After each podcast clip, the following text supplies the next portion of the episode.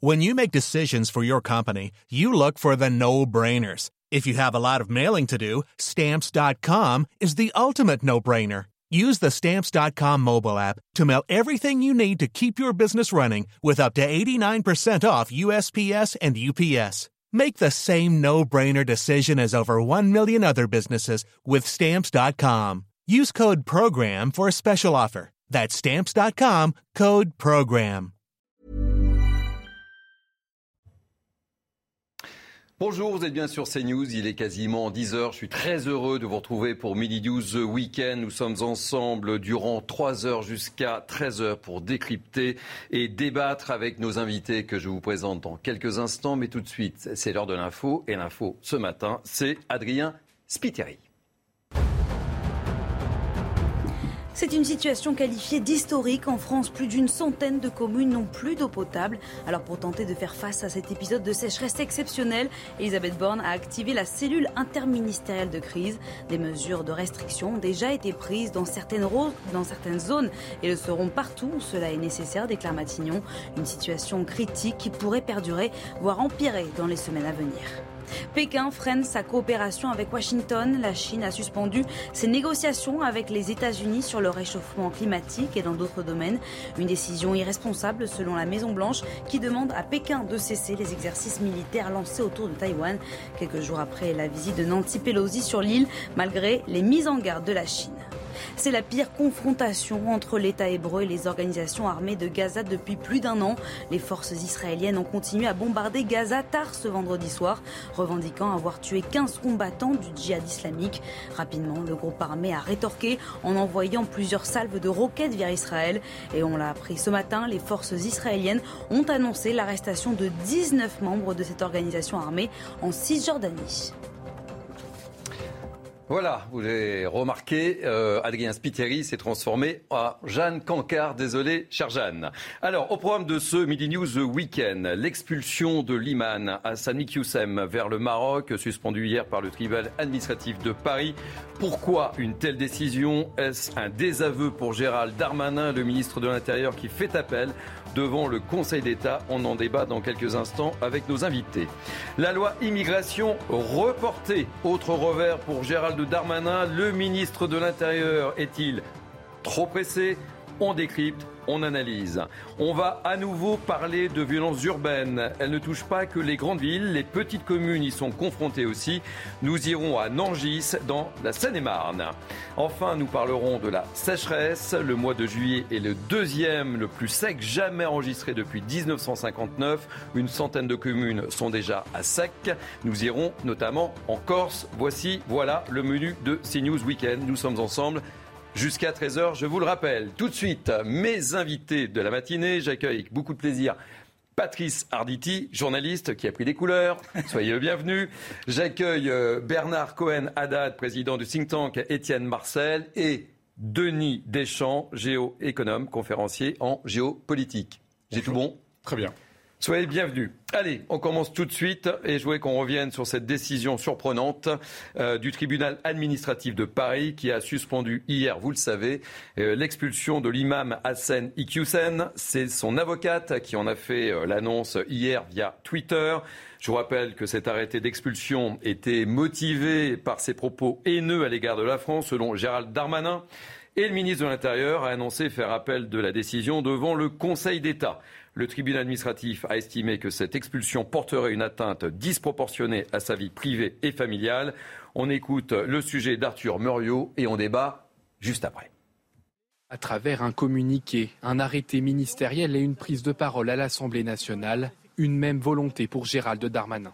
Dès que les policiers ou les gendarmes auront interpellé M. Ikwesen, il sera exclu du territoire national sans possibilité d'y revenir. Expulser un imam marocain tenant des propos contraires aux valeurs de la République française lors de ses prêches, un acte politique confronté à la réalité judiciaire. Le tribunal administratif de Paris suspend l'expulsion d'Hassan Iqiyoussen et lui délivre une autorisation provisoire de séjour. Mais Gérald Darmanin n'a pas dit son dernier mot. Il fait appel auprès du Conseil d'État et si la suspension est maintenue, son entourage indique qu'il pourrait aller jusqu'à faire modifier la législation pour permettre le renvoi dans son pays d'origine de toute personne ayant ce type de comportement. Mesure inutile pour cette avocate. Selon elle, tout est déjà prévu dans la loi actuelle appliquons ce que nous avons. Cet imam aurait pu être expulsé depuis 2002, depuis 2013, jusqu'en 2014, puisque sur sa chaîne YouTube, il y avait tous les ingrédients d'un euh, imam radicalisé qui est pour l'instauration d'une idéologie terroriste. Pourquoi n'a-t-il pas été poursuivi? Pourquoi n'a-t-il pas eu de sanctions qui auraient pesé sur son dossier pour l'expulser? En 2018, Contrairement à Hassan Iqwisen, un imam salafiste d'origine algérienne avait quant à lui été expulsé du territoire français après avoir tenu des prêches radicaux. Allez, Patrice Arditi, euh, je me tourne vers vous. Euh, comment le tribunal administratif de Paris a-t-il pu prendre une telle décision? Sincèrement, c'est une surprise quand même, non? Alors, une atteinte disproportionnée à sa vie privée, euh, j'en tombe de ma chaise chaise qui est haute dans ce, dans, ce studio. Faites attention quand même. Hein. On, a, on, a, vraiment l'impression que ils ont, essayé de trouver quelque chose euh, qui, fasse, sérieux, et ça n'est absolument pas sérieux.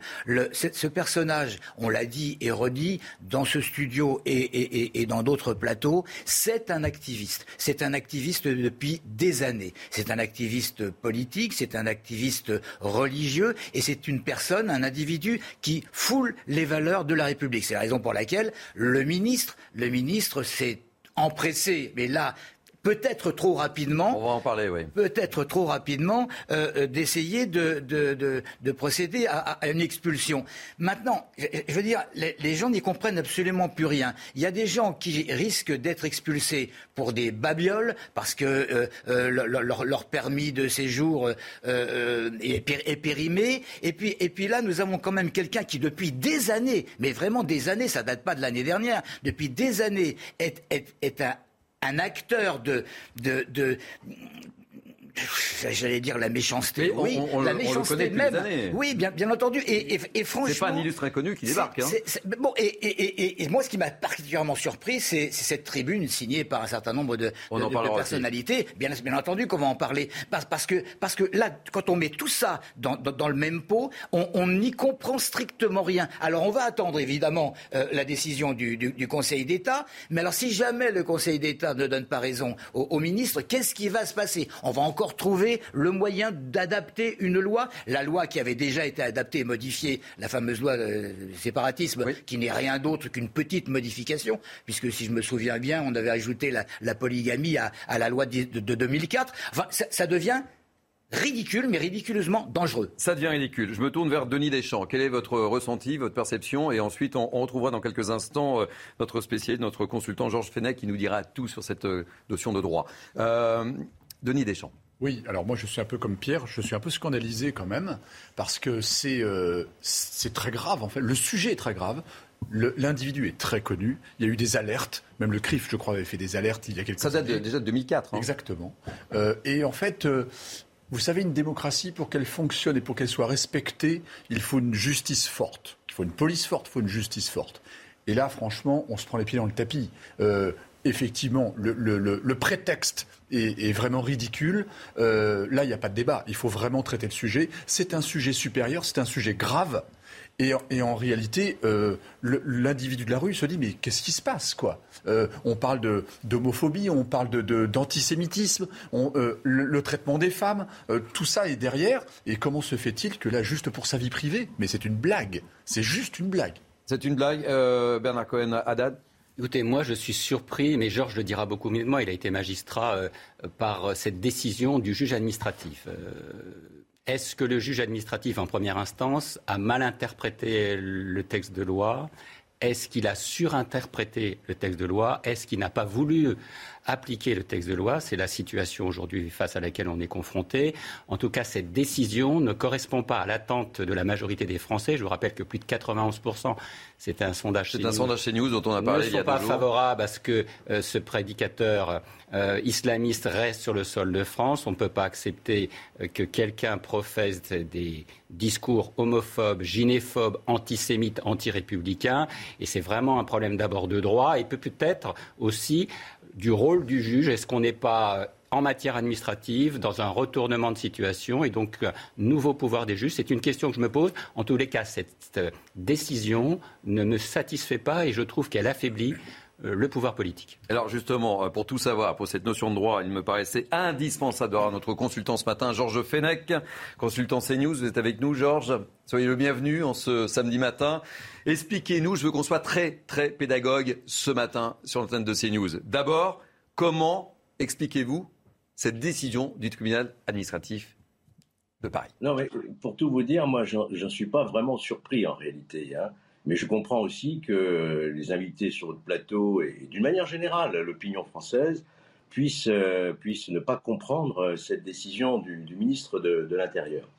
En réalité, euh, cette décision, d'abord, il faut bien le rappeler, c'est une décision provisoire. Ce n'est pas une décision sur le fond.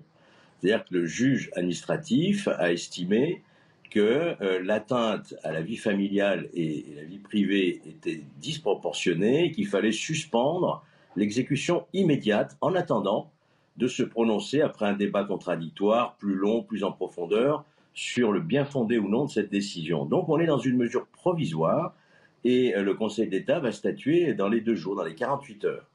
Euh, si le Conseil d'État confirme cette décision, j'en serais pas non plus surpris car rappelez-vous une bonne chose, c'est que depuis 2003, on a supprimé en France la fameuse double peine.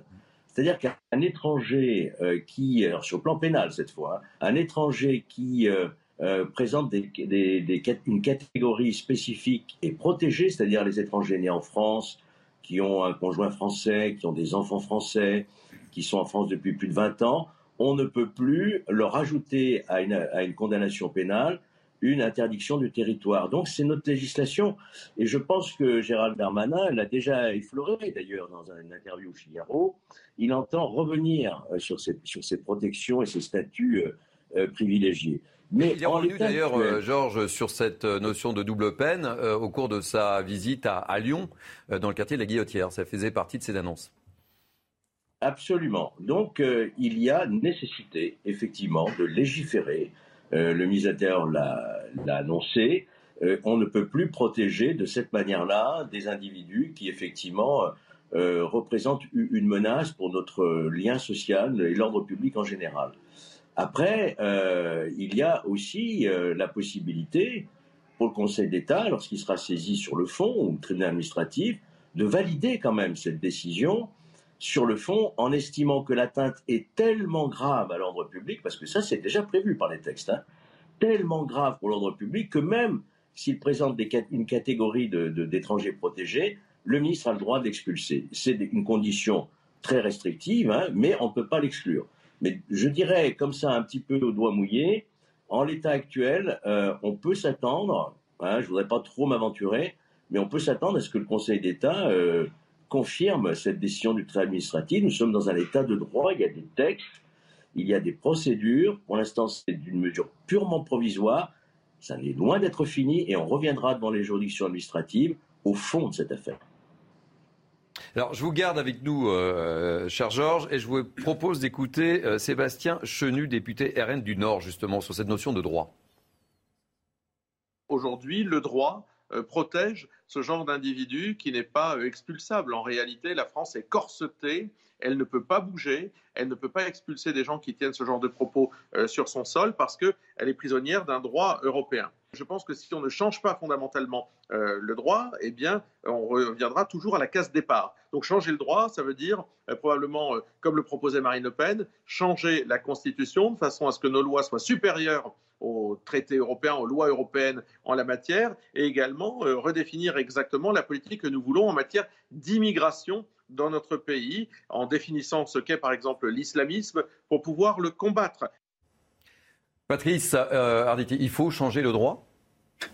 C'est pas, pas à moi de le dire. Il y a des gens beaucoup plus, beaucoup plus compétents que moi qui pourraient le, qui pourrait, qui pourrait l'affirmer, Georges, Georges Fenech en, premier, lorsqu'il disait euh, qu'il y avait nécessité de, légiférer. Il y avait pratiquement une obligation de, légiférer parce que ce qui se présente aujourd'hui, euh, ça va se renouveler. Euh, là, on a l'impression que c'est le, début, le début d'une catastrophe annoncée. Parce que avec tout ce qui se passe, violence générale, violence liée à une certaine immigration, j'ai l'impression que c'est le fer de lance. C'est le fer de lance de nos, prochains mois et, un hiver qui va être extrêmement chaud. Changer la Constitution, ça se fait pas comme ça. Bien sûr que Georges Fenech a, raison en disant que, en principe, en principe, on peut s'attendre à, une décision du Conseil d'État qui conforterait celle du, tribunal administratif. Mais franchement, franchement, pour le commun des mortels dont je fais partie, je ne suis pas avocat, je ne suis pas juge. Là aussi, on n'y comprend absolument rien et surtout, on attend que ça aille un petit peu plus vite.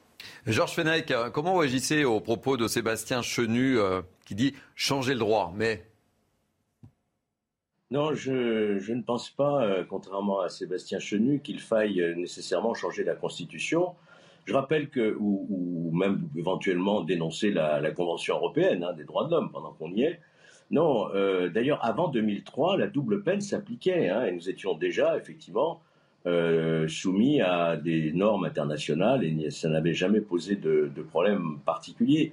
Il faut effectivement une loi nouvelle, sans nécessité de changer la Constitution, qui supprime ces catégories euh, d'étrangers protégés pour des, pour des raisons familiales et personnelles. Il faut modifier cette loi, mais ça, ça a été annoncé.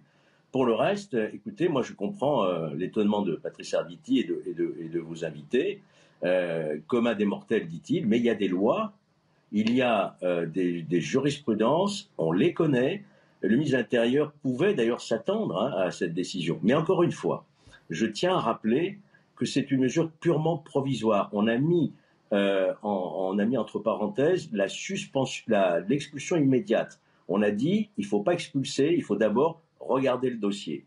Donc attendons la décision du Conseil d'État dans 48 heures, et ensuite attendons la saisine du tribunal administratif à nouveau pour vraiment prendre une décision sur le fond. Donc tout est encore ouvert.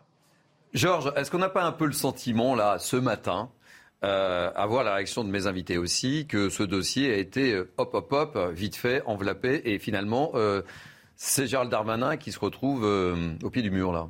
Moi, je ne voudrais pas faire de, procès d'intention. Je ne fais pas de procès d'intention, c'est juste une question que je, pose, Georges. Non, non, il est, il est dans son rôle. Hein. Il, est, il est dans son rôle. Il constate des prêches qui contiennent des propos contraires aux valeurs de notre République.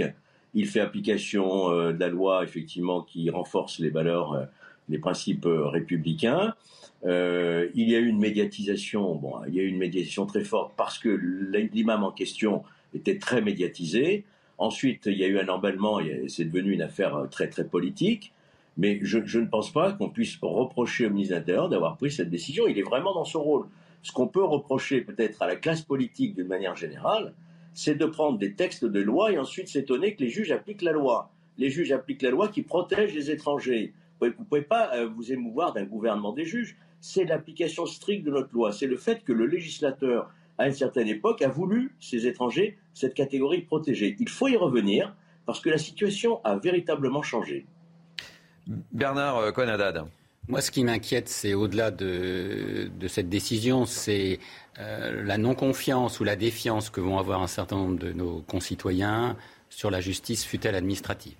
parce que on l'a rappelé ensemble, il y a une volonté de l'ensemble des Français et d'une partie majoritaire de la classe politique de ne pas tolérer ce type de discours de haine sur notre territoire. Ça, je crois que c'est partagé par l'ensemble de la majorité, à part deux ou trois uluberlus, euh, de ne plus vouloir cela sur notre sol. Il y a une volonté aussi euh, d'avoir une politique anti-islamiste ferme sur notre territoire et que les moyens législatifs et réglementaires soient appliqués. Donc que Gérald Darmanin ait euh, fait cette action euh, publique pour euh, mettre en dehors de nos frontières ce, ce prêcheur islamiste, c'est une bonne chose. Maintenant, il faudra très vite parce que si euh, le tribunal administratif euh, est conforté par le Conseil d'État et qu'après on vient au tribunal administratif pour qu'il y ait à nouveau une même décision, on n'aura pas avancé. C'est-à-dire que cette personne euh, qui ne souhaite pas être généreuse vis-à-vis des valeurs de la République reste sur notre territoire. Donc il faut vraiment que notre corpus législatif soit renforcé. C'était ce que l'on croyait de la loi du 24 août 2021. On s'apercevra peut-être que ce n'est pas suffisant, donc il faut revenir, comme le disait bien Georges, on est tous d'accord sur, sur le plateau sur cette double peine. On ne peut pas tolérer, alors qu'il y a une volonté populaire forte, pour que ce type de dérive ne soit plus accepté et prononcé en France. Il y a vraiment une volonté de chacun pour pouvoir faire en sorte que ce type de menace qui perturbe notre vie politique, qui perturbe notre vie économique, qui perturbe aussi le vivre ensemble, et notre façon et nos valeurs euh, de volonté de vivre dans une France apaisée euh, ne soient plus acceptées. Et ça, ça fait partie aussi euh, d'un corpus législatif qui doit être ferme, qui doit être réactif et dont on doit appliquer les décisions. justement, pour souligner vos, propos, je vous rappelle le sondage que vous avez évoqué, le sondage CNews que nous avons diffusé il y a 48 heures, comme quoi 91% des Français interrogés sont favorables à l'expulsion des imams étrangers tenant des discours anti-républicains. Thierry, si vous me le permettez, euh, le rôle de la loi, c'est aussi de répondre à la volonté populaire. Hein. Je crois que tous ceux qui, dans euh, les démocraties ou dans les pays, euh, se sont opposés à la volonté populaire n'ont jamais eu de, majorité démocratique. Il faut important, on voit bien que la majorité des Français, 91%, c'est pas rien, sont favorables à ce qu'il y ait une, loi ferme efficace et qui soit appliquée. et cette décision du tribunal administratif, on le voit bien hein, depuis hier, ne laisse personne insensible. Et je vous propose justement à ce propos d'écouter la réaction euh, d'Hassan Chalgougui, qui est l'imam de, de Drancy. Écoutez-le. Je suis euh, tellement triste, déçu. Et, euh, en tant que républicain, je respecte cette décision, mais irresponsable. Parce qu'en pensant à la vie privée de monsieur, ce n'est pas un imam pour moi, ni imam ni français, c'est un prédictateur de haine en pensant à sa famille, à sa vie privée, ils ont oublié la vie des privés des, centaines et des milliers de jeunesses. C'est un gardien, cet homme. Il était le gardien de cette mentalité archaïque dans nos quartiers. Et ça, c'est irresponsable. J'ai confiance totale et j'appelle avec mes voeux le plus sincère que le Conseil d'État, il confirme la décision et montre que l'État français, l'État de droit, elle est forte pour protéger les Français de confession musulmane. Georges Fenech, euh, vous l'avez entendu, hein, euh, l'imam de, Drancy est, fortement choqué par cette décision du tribunal administratif et vous le comprenez. Oui, on peut, on peut saluer hein, d'ailleurs le, combat euh, très difficile que mène Hassan Chagoudmi, que je connais bien. mais j'aurais aimé entendre peut-être l'expression d'une voix encore plus représentative, je dirais sans lui faire injure, bien entendu, celle notamment du Conseil français du culte musulman, qu'on n'a pas entendu. Hein et qui sont chargés aujourd'hui, vous savez, depuis la, loi sur le renforcement des principes républicains, notamment euh, du, recrutement et puis de, la formation des, imams. Qu'a à dire cette institution qui, qu'on le veuille ou non, est quand même représentative du culte musulman en France. Mais je crois qu'il ne faut pas non plus euh, désespérer euh, de l'efficacité de nos gouvernants. Je pense qu'on a la capacité de réformer cette loi, cette loi dont je parlais tout à l'heure, et je pense que les juridictions administratives ne font pas de politique, elles appliquent la loi. On l'a vu à Grenoble dans l'arrêté, vous vous souvenez du Burkini, hein, ils ont appliqué effectivement ces nouveaux principes. Donc il ne faut pas considérer qu'on est impuissant face à ce phénomène. Et surtout, comme vous l'avez très bien dit, depuis 2003 notamment, il s'est passé 2015, les attentats et, et, le phénomène de radicalisation qui est monté en puissance. Et les Français ne comprendraient pas la moindre faiblesse de notre, de notre État face à ces discours, effectivement, qui euh, portent une atteinte grave à l'ordre public. Georges Fenech, merci euh, d'avoir été présent avec nous ce matin pour éclaircir euh, certains points, points de droit. On retrouvera très prochainement, évidemment, sur l'antenne de, de CNews. Je précise qu'un certain nombre d'imams et de mosquées ont apporté leur soutien. Une trentaine, je crois. Une trentaine Oui. Quelle est votre réaction? Moi, je trouve ça très grave. Euh, moi, je m'interroge. Je m'interroge pourquoi on doit parler de repenser le droit, alors que cet individu est connu depuis longtemps. Ça n'a pas été le seul. Comment est-ce qu'il, pourquoi il faudrait refaçonner notre droit, alors qu'en fait, on devrait déjà être dans l'exécution, dans l'action par rapport à ça? Deuxième élément, euh, c'est intéressant et tant mieux que, l'imam de Drancy euh, euh, ait, pris une tribune pour s'exprimer, parce que moi je, pense euh, que ceux qui portent la foi musulmane ont besoin d'entendre ça pour ne pas se sentir seuls par rapport à des événements comme ça qui, sont, qui, dépassent tout entendement. Troisième élément, là, moi, ce qui m'ennuie beaucoup, pour être tout à fait sincère avec vous, c'est que je crains que le législateur avec cette nouvelle Assemblée, s'empare du sujet, non pas pour euh, refaçonner notre droit, mais pour trouver une tribune et pour que ça parte dans tous les sens. Et je pense notamment à la NUPES. Bah, voyez ce que je veux dire? Oui. Et j'ai peur qu'on ait des, extravagances verbales parce que ça leur fait une tribune et on ne va pas résoudre le problème de fond. Alors, et, dernier point, euh, euh, merci de, de, Georges Fenech pour, pour, ses, pour ses explications parce que nous qui ne sommes pas du monde du droit, effectivement, simple citoyen, on, est choqué en réalité. Donc en fait, il nous a expliqué la mécanique qu'il y a derrière, parce que de, comme ça, en, premier regard, on pourrait dire tiens, M. Darmanin s'est précipité, euh, il n'a peut-être pas assez bien bossé son dossier, et on a peut-être une petite guéguerre entre la justice, euh, entre l'intérieur et la justice, et en réalité, après, on se retrouve avec un imam qui euh, finalement peut rester exercer sa vie privée. Mais c'est pour ça que je souhaitais absolument que Georges Fenech, qui est notre consultant CNews, nous explique vraiment et qu'il soit très pédagogue par rapport à ce dossier, puisque personne ne comprend évidemment. Denis euh, Deschamps, vous parlez de la, NUPES et, je vous propose justement d'écouter David Guiraud, député NUPES, qui est, hum, comment dire, assez dur avec euh, Gérald Darmanin, mais ça ne vous surprendra pas. Ouais, j'ai beaucoup aimé son numéro de claquette à Gérald Darmanin. Je crois que le tribunal administratif vient de lui demander d'arrêter de, danser parce que moi je défends personne, je défends juste l'état de droit, vous voyez. Et le tribunal administratif, je pense, me donne raison. Et puis euh, surtout, j'aime beaucoup Gérald Darmanin qui, qui parle de tout ça. Mais enfin, je veux dire, faut, faut pas oublier qui parle. Hein. Euh, quand il dit euh, sexiste. Euh, c'est qui alors Dites-nous.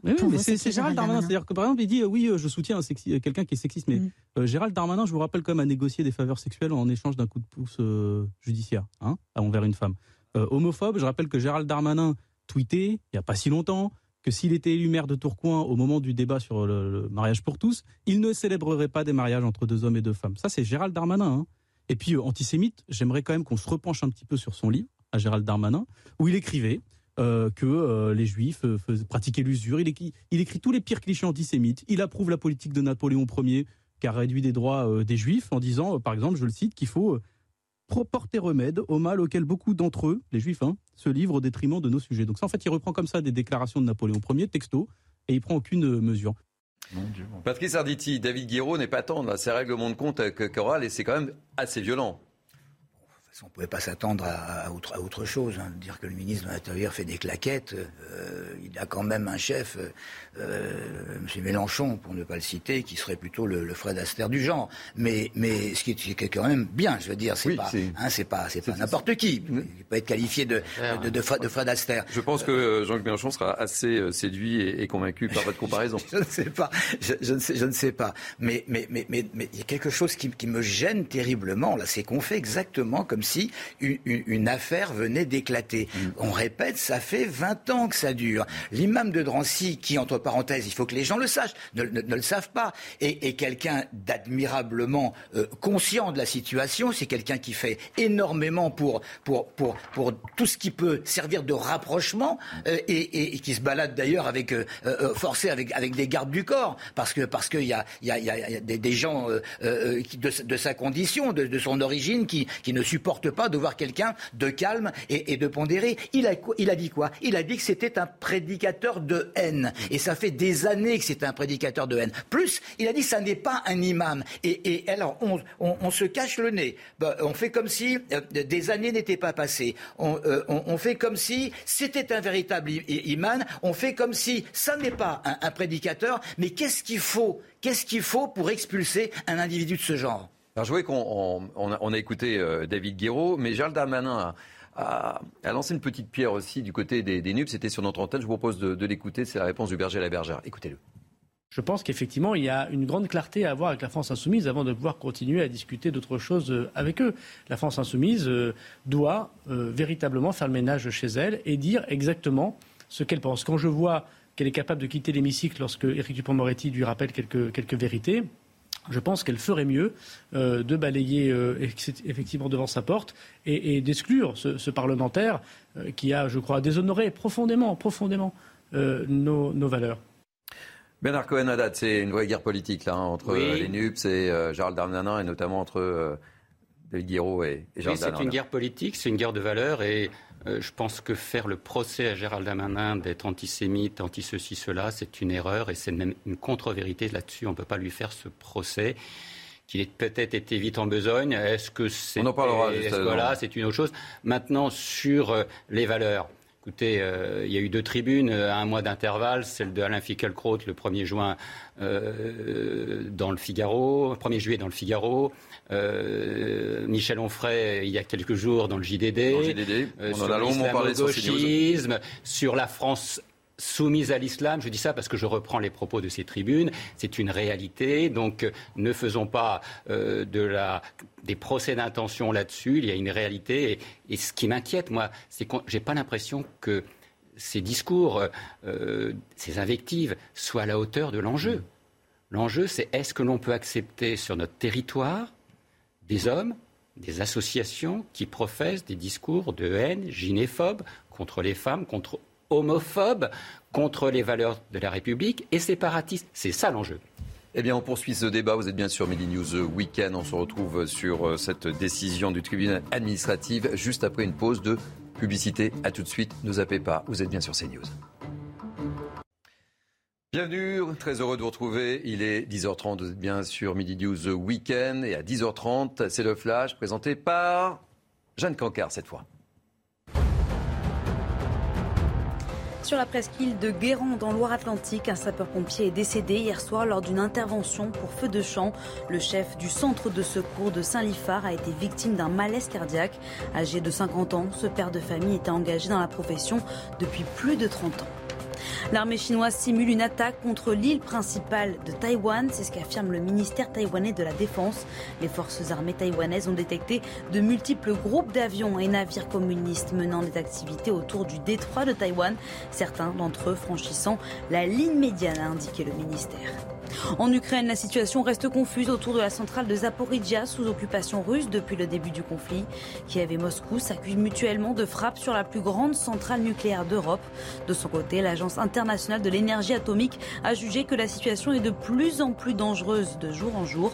Au moment de la prise du site en mars, les militaires russes y avaient ouvert le feu au risque d'un accident nucléaire majeur.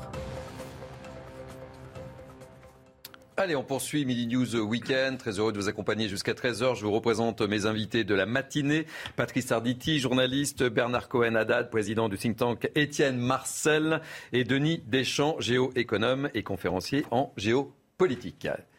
Deuxième sujet qui a un lien avec le sujet précédent concernant Aliman. Autre revers, sans doute, on en parlera avec vous, pour Gérald Darmanin, c'est la loi sur L'immigration.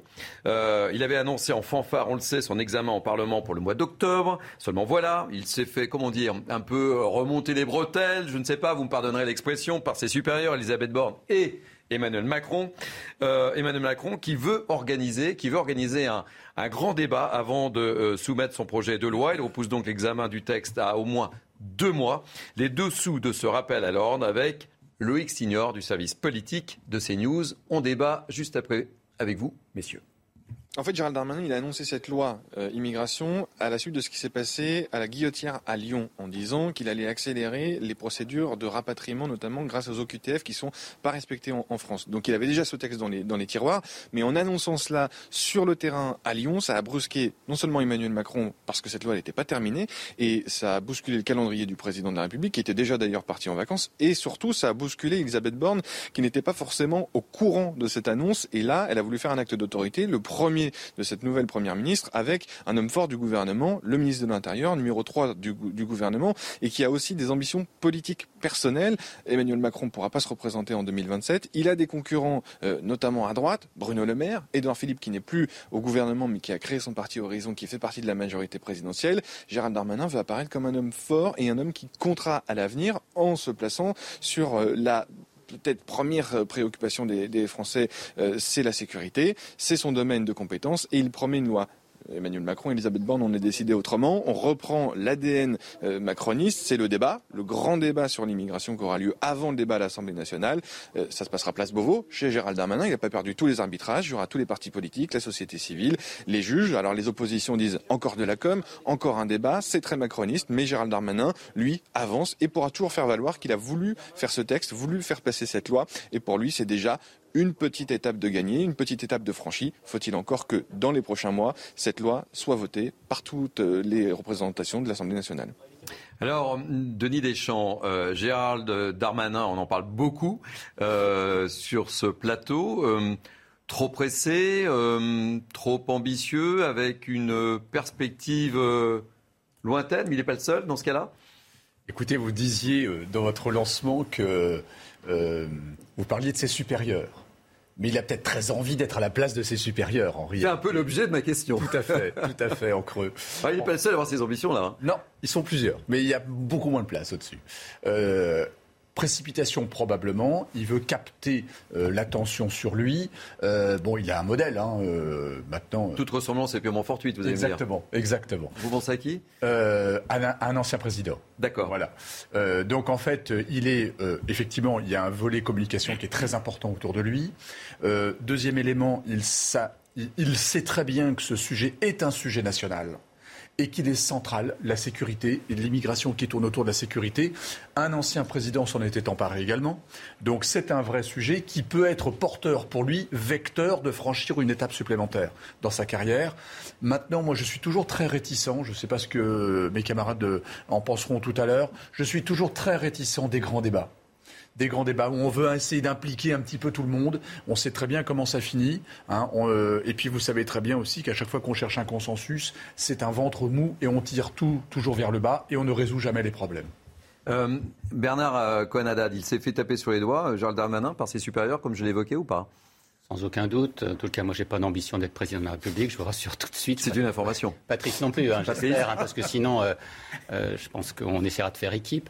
Euh, mais sur ce dossier de l'immigration, il y a une vraie attente des Français pour des textes de loi qui soient applicables, pour des réponses pénales fortes, et aussi, il faut le dire, la France a toujours été un pays d'accueil. Il ne faut pas non plus euh, jeter euh, euh, nos traditions d'ouverture, de tolérance. Mais on ne peut pas accueillir tout le monde parce que si on veut bien accueillir ceux qui le méritent, parce que tout simplement, ils sont souvent des réfugiés, il faut pouvoir respecter les règles. Or, aujourd'hui, on accueille un peu tout le monde et malheureusement, on les accueille mal et surtout, on accueillerait ceux qui ne devraient pas rester. Et là, on a besoin d'une loi. En revanche, sur ce dossier, il faut vraiment euh, une réponse euh, administrative forte, il faut aussi la capacité de mettre des moyens. Et puis, il faut, euh, je vous le rappelle, répondre à l'attente des Français. Excusez-moi, Thierry, de reprendre les sondages de CNews, mais ils font partie des bons 91%, sondages. on le répète. Voilà, 91%, mais 72% des sondés par CNews sont pour le rétablissement de la double peine. c'est un autre sondage. Double peine qui avait été supprimée par L'ancien président de la République. Exactement. Donc, donc vous voyez bien qu'il y a une attente des Français pour que cette émigration soit une émigration choisie, qu'elle soit responsable, qu'elle soit intégrée euh, dans nos valeurs de la République et qu'on puisse aussi recevoir celles et ceux qui nous sont victoire et non pas vivre dans l'insécurité permanente avec aussi des problèmes sanitaires et des problèmes euh, d'école et aussi euh, des problèmes tout simplement de droit et de violence. Donc ça, c'est une réalité. Est-ce que Gérald Darmanin a voulu aller plus vite que la musique Sans aucun doute. Mais peut-être qu'il a voulu aller plus vite que la musique parce que c'est une urgence. Maintenant, on a besoin de réponses. Il y a une attente des territoires, une attente des citoyens. Et cette attente, on doit y répondre. justement, euh, Patrick Sarditi, est-ce que vous avez le sentiment que les Français peuvent comprendre ça? Parce que, évidemment, le sondage auquel vous faisiez référence, notre sondage euh, sur 91% des, Français, là, ils, vont être totalement perdus en disant ben voilà, on y va. Et donc, il y, a une dualité. Le président de la République, il dit hop, hop, hop et euh, le ministre de l'Intérieur qui euh, a envie d'y aller euh, tout de suite et le président qui freine là.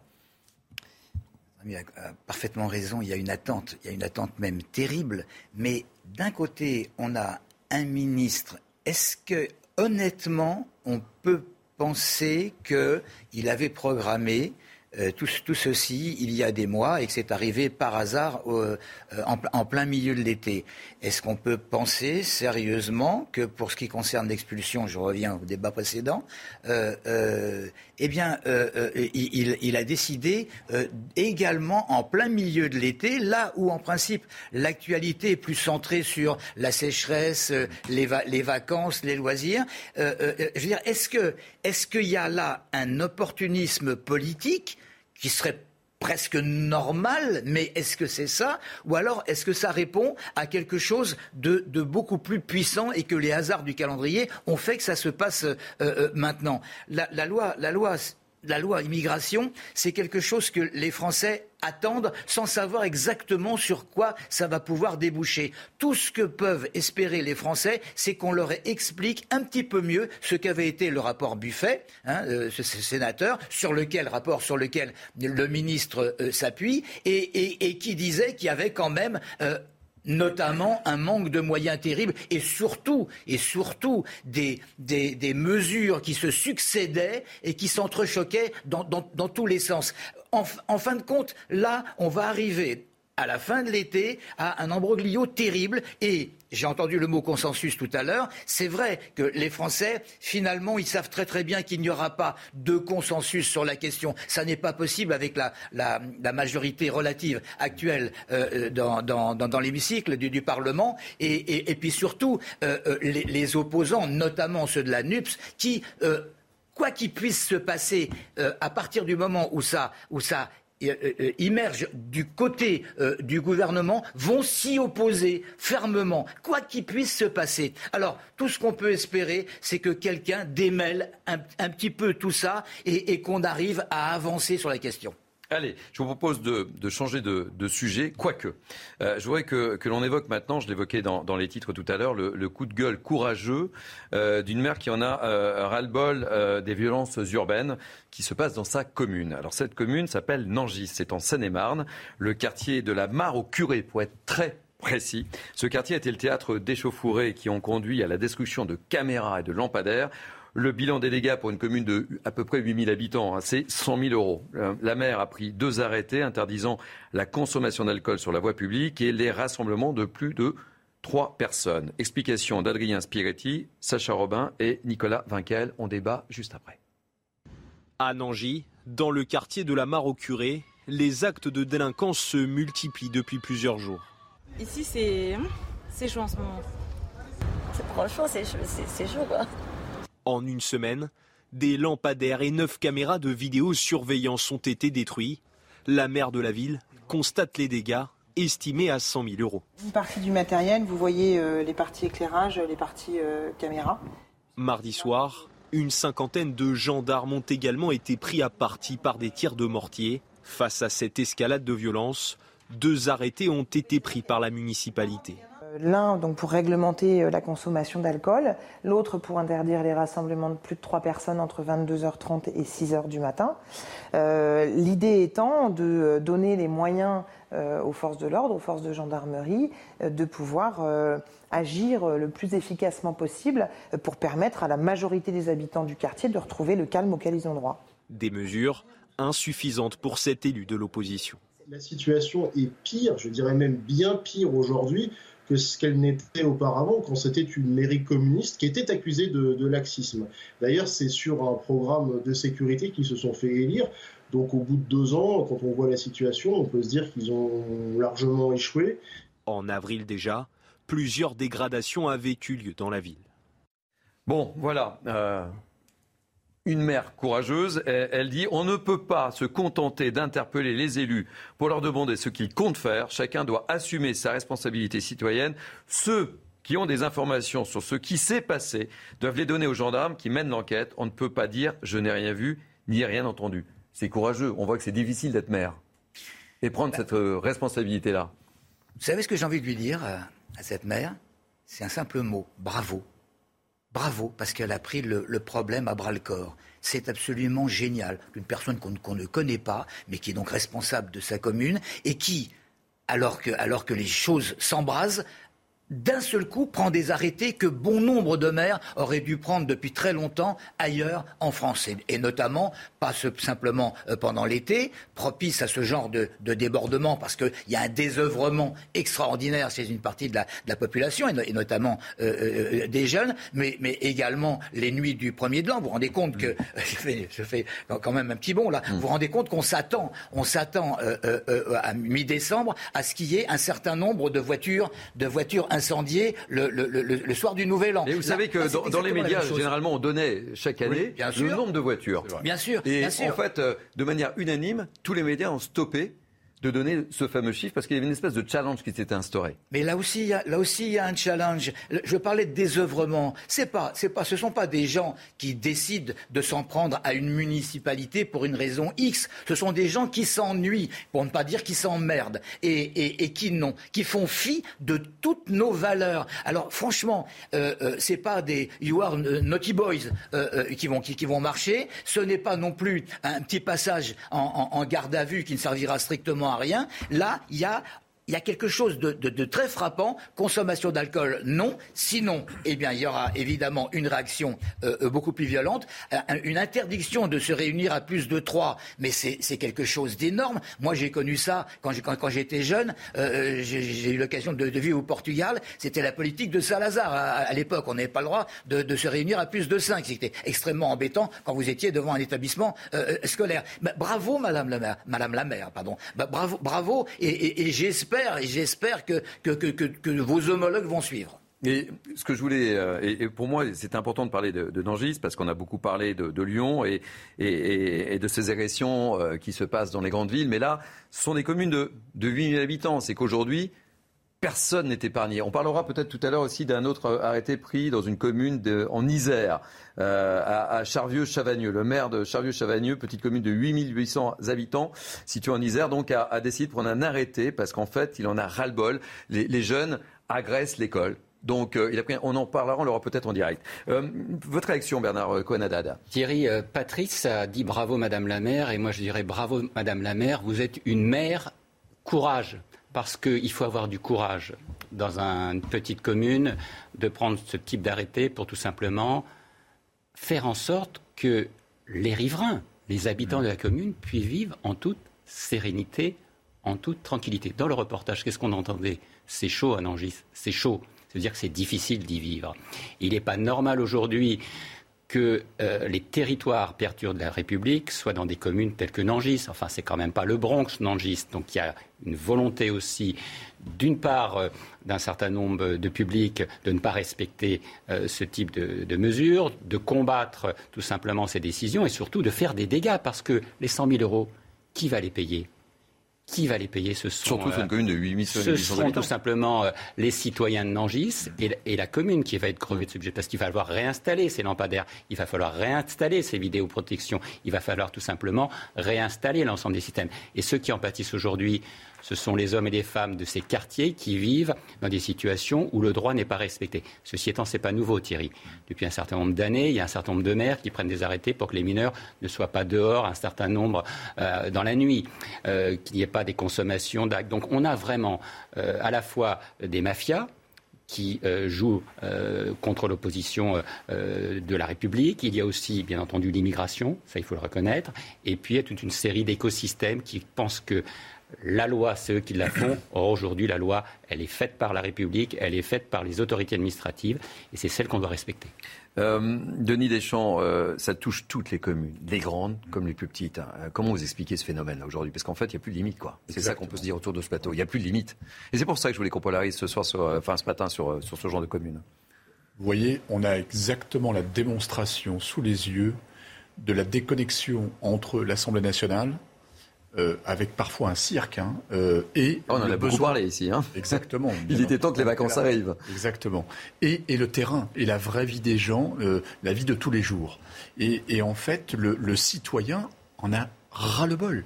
Et pour revenir sur votre question, c'est qu'on voit bien la lente dérive au fur et à mesure du temps, sur, sur un temps long, de, de l'installation de la violence.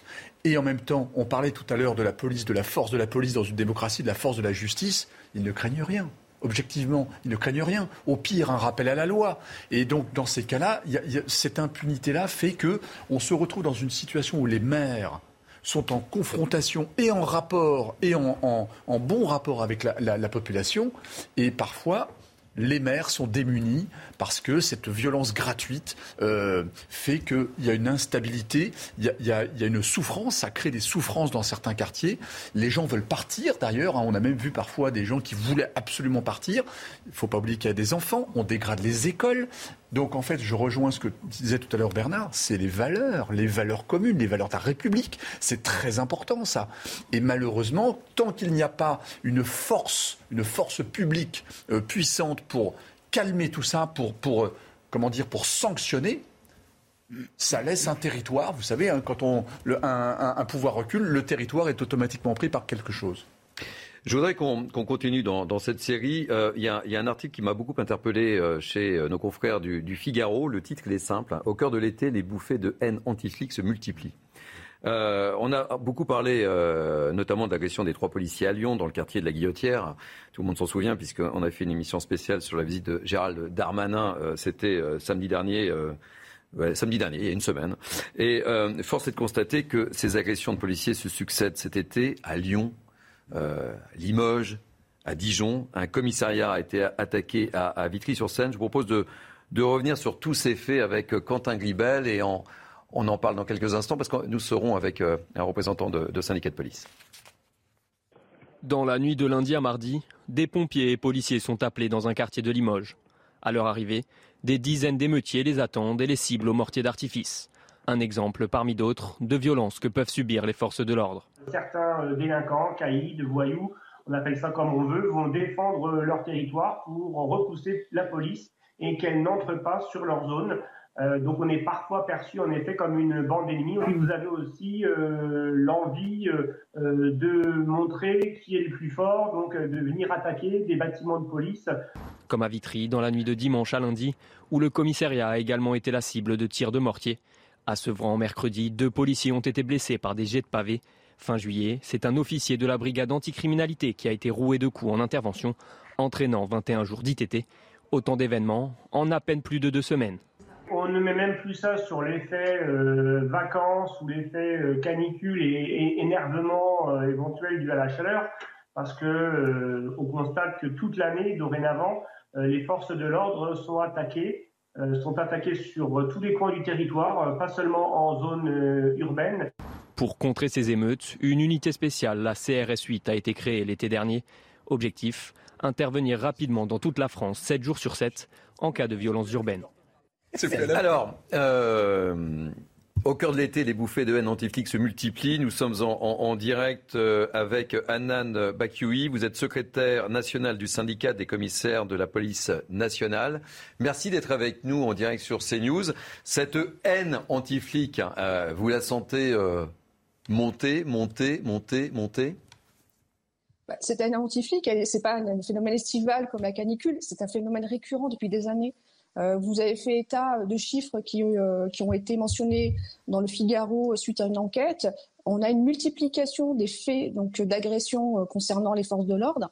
Mais je tiens à dire que ça ne concerne pas que les forces de l'ordre, ça concerne tout ce qui représente l'État. On a des agressions d'élus, de médecins, de pompiers, de professeurs. C'est quelque chose qui, qui, est récurrent et qui touche toute la société.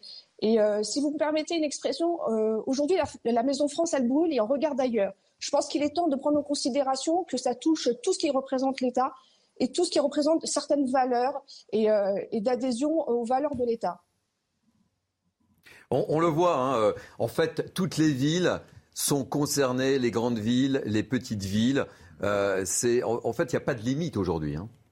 Ah non, il n'y a plus aucune limite. Et je pense qu'il est vraiment temps aujourd'hui qu'on aille vraiment vers un choc à la fois sécuritaire et judiciaire euh, pour qu'on puisse répondre à, ces attaques, qu'elles soient euh, surtout aujourd'hui de plus en plus concernant les forces de l'ordre. On le voit. Et comme vous dites, ça concerne plus du tout des grandes agglomérations comme la banlieue parisienne, la banlieue lyonnaise, la banlieue marseillaise, mais ça touche toutes les petites communes. Vous avez eu le reportage concernant Nangy.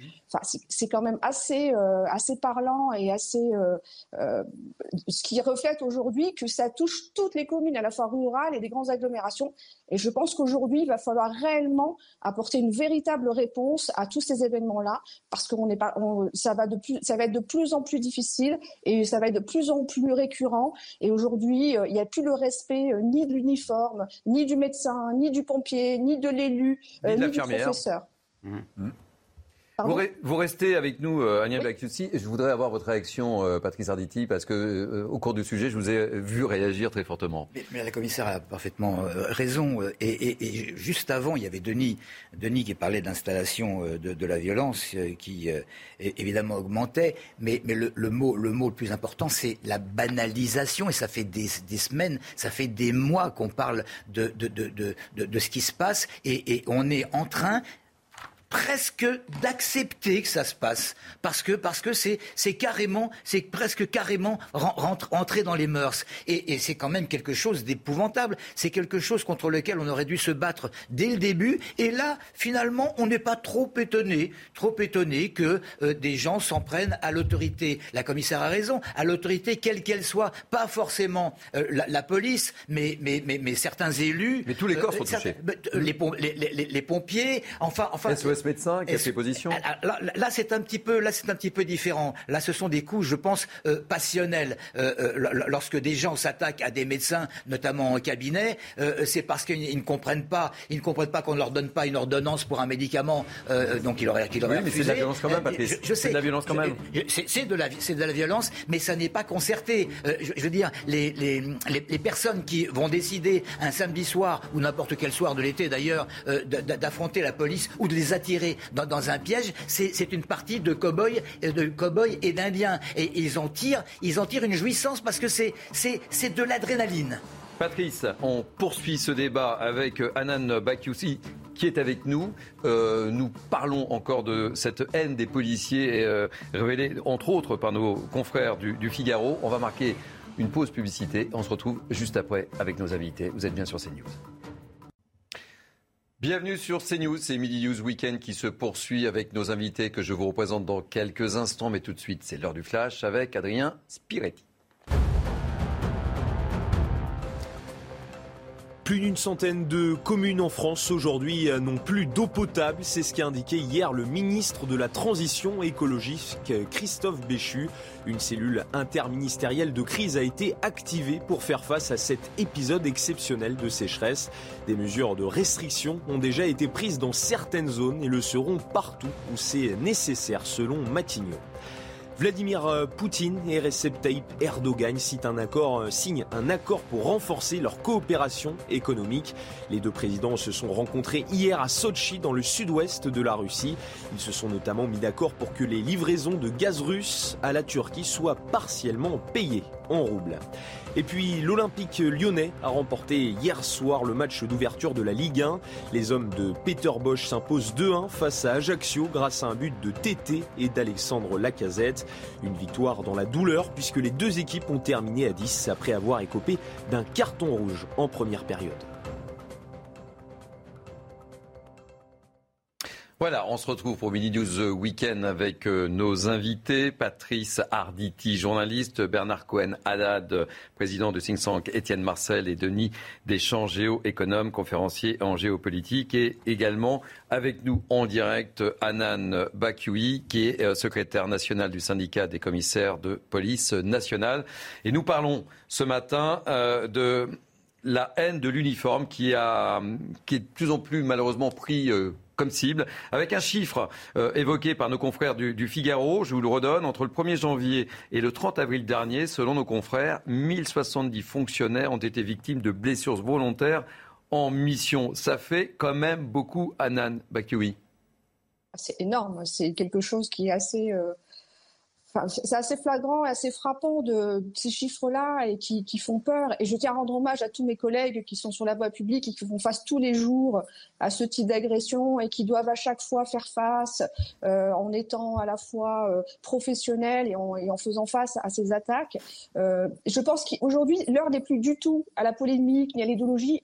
L'heure aujourd'hui est à l'urgence. À l'urgence face à ces attaques qui se multiplient et comme je vous l'ai dit, qui concerne au premier chef les policiers, parce que ce sont ceux qu'on voit sur la voie publique et c'est ceux qui, sont là euh, pour, euh, pour rendre service à la population.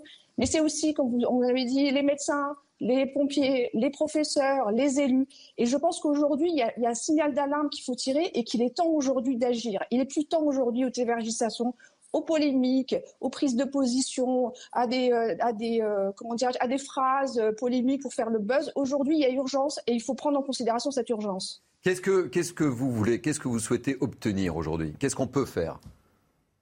Je pense qu'aujourd'hui, il faut que la justice et la police travaillent dans le même sens. Euh, aujourd'hui, la police, elle travaille euh, en, interpellant les, personnes qui ont commis des infractions. Elle, elle, elle les présente à la justice et, au final, la justice n'a pas les moyens justement de, de, missions.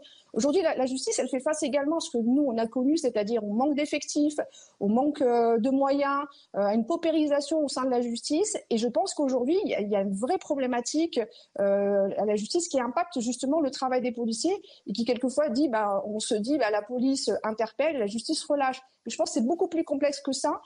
Parce qu'on ne peut pas avoir une politique pénale si, euh, euh, en parallèle, on n'a pas justement des places de prison, si on n'a pas une vraie sanction, qu'elle soit effective et qu'elle soit réelle et qu'elle soit rapide.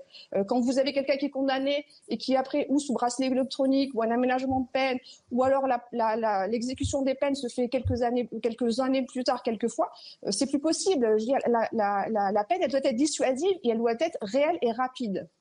Quand euh, Gérald Darmanin se déplace dans le fameux quartier de la, de Guillotière, dont on a beaucoup parlé sur l'antenne de, de, CNews, et fait un certain nombre d'annonces, est-ce que est-ce que c'est suffisant pour vous ou est-ce que c'est, euh, puisque vous l'avez évoqué, c'est pour ça que je rebondis sur vos propos, est-ce que c'est un coup de com du ministre ou pas? Non, je pense que, le ministre. A... Non, je pense que le ministre a pris en considération euh, la, la, difficulté des policiers au, au, jour le jour, la difficulté de travailler au jour le jour. Après, concernant la guillotière, il y a aussi une problématique de la police municipale. Quand vous avez des élus aujourd'hui euh, qui sont plus dans l'idéologie euh, et qui, euh, qui considèrent que euh, mettre des caméras de vidéosurveillance, ça n'a aucun intérêt, ou mettre une police municipale, ça n'a aucun intérêt aussi. Je pense que c'est ça aussi qui, qui, qui, impacte également les... Parce que les premières victimes, ce sont les administrés, ce sont les citoyens. Donc de ces guéguerres idéologiques et de ces prises de position qui finalement vont à l'encontre de la sécurité des citoyens. Alors, je vois qu'il y a un certain nombre de commissariats qui ont parfois, on l'a évoqué tout à l'heure, euh, carrément été agressés. Euh, on va quand même pas transformer les commissariats en bunkers. Euh, Anan Bakiou, parce que normalement, le, commissariat est là pour euh, accueillir les usagers, les victimes 24-24. Qu'est-ce qu'on fait? Mais Bien évidemment, un commissariat, c'est un lieu qui est ouvert 24 heures sur 24. il y a quelques années de ça, les commissariats, il y avait, enfin, ils n'étaient pas attaqués. Mais comme je vous dis aujourd'hui, on est vraiment dans une urgence aujourd'hui. Aujourd'hui, on a, les, individus, ces voyous n'ont plus du tout peur de, de rien. Ils n'ont plus peur d'aller attaquer un commissariat pour libérer quelqu'un qui a été interpellé. Aujourd'hui, il n'y a plus cette peur. Pourquoi il n'y a plus cette peur? Parce que justement, euh, ils, pensent que de toute façon, s'ils sont interpellés, euh, alors soit on, arrive à les interpeller quand on les interpelle, et quand on les interpelle et qu'on les présente, il n'y a pas assez de places de prison, il n'y a pas assez, euh, on, se retrouve avec des peines alternatives, parce que justement, il y a une, surcharge aussi au niveau de la justice qui, qui n'arrive plus à pouvoir traiter ce nombre important de plus en plus de dossiers. Donc je pense qu'il y a une vraie question aussi concernant les moyens qu'on octroie à sa justice également. Je voulais qu'on montre justement l'évolution du risque de, violence physique sur le lieu de travail des, policiers. Euh, qui doivent s'afficher au moment où je vous parle. 2007, 2012, 2%, 2013, 2018, 5%. 2007, 2012, 2%, 2013, 2018, 5%. Eh bien, pas insensible bah, bien sûr que c'est flagrant. On a quasiment doublé euh, le nombre d'agressions de, policiers. Donc, euh, et ce chiffre, il doit interpeller. Ce chiffre, il doit euh, interpeller la population. Il doit interpeller les politiques en disant c'est pas possible. En l'espace de cinq ans, on a doublé, on a doublé le nombre d'agressions de policiers. Aujourd'hui, quand vous êtes policier, vous n'êtes pas là, quand vous allez travailler, vous n'êtes pas là pour vous faire agresser. Vous êtes là parce que la police est un service public au service de sa population.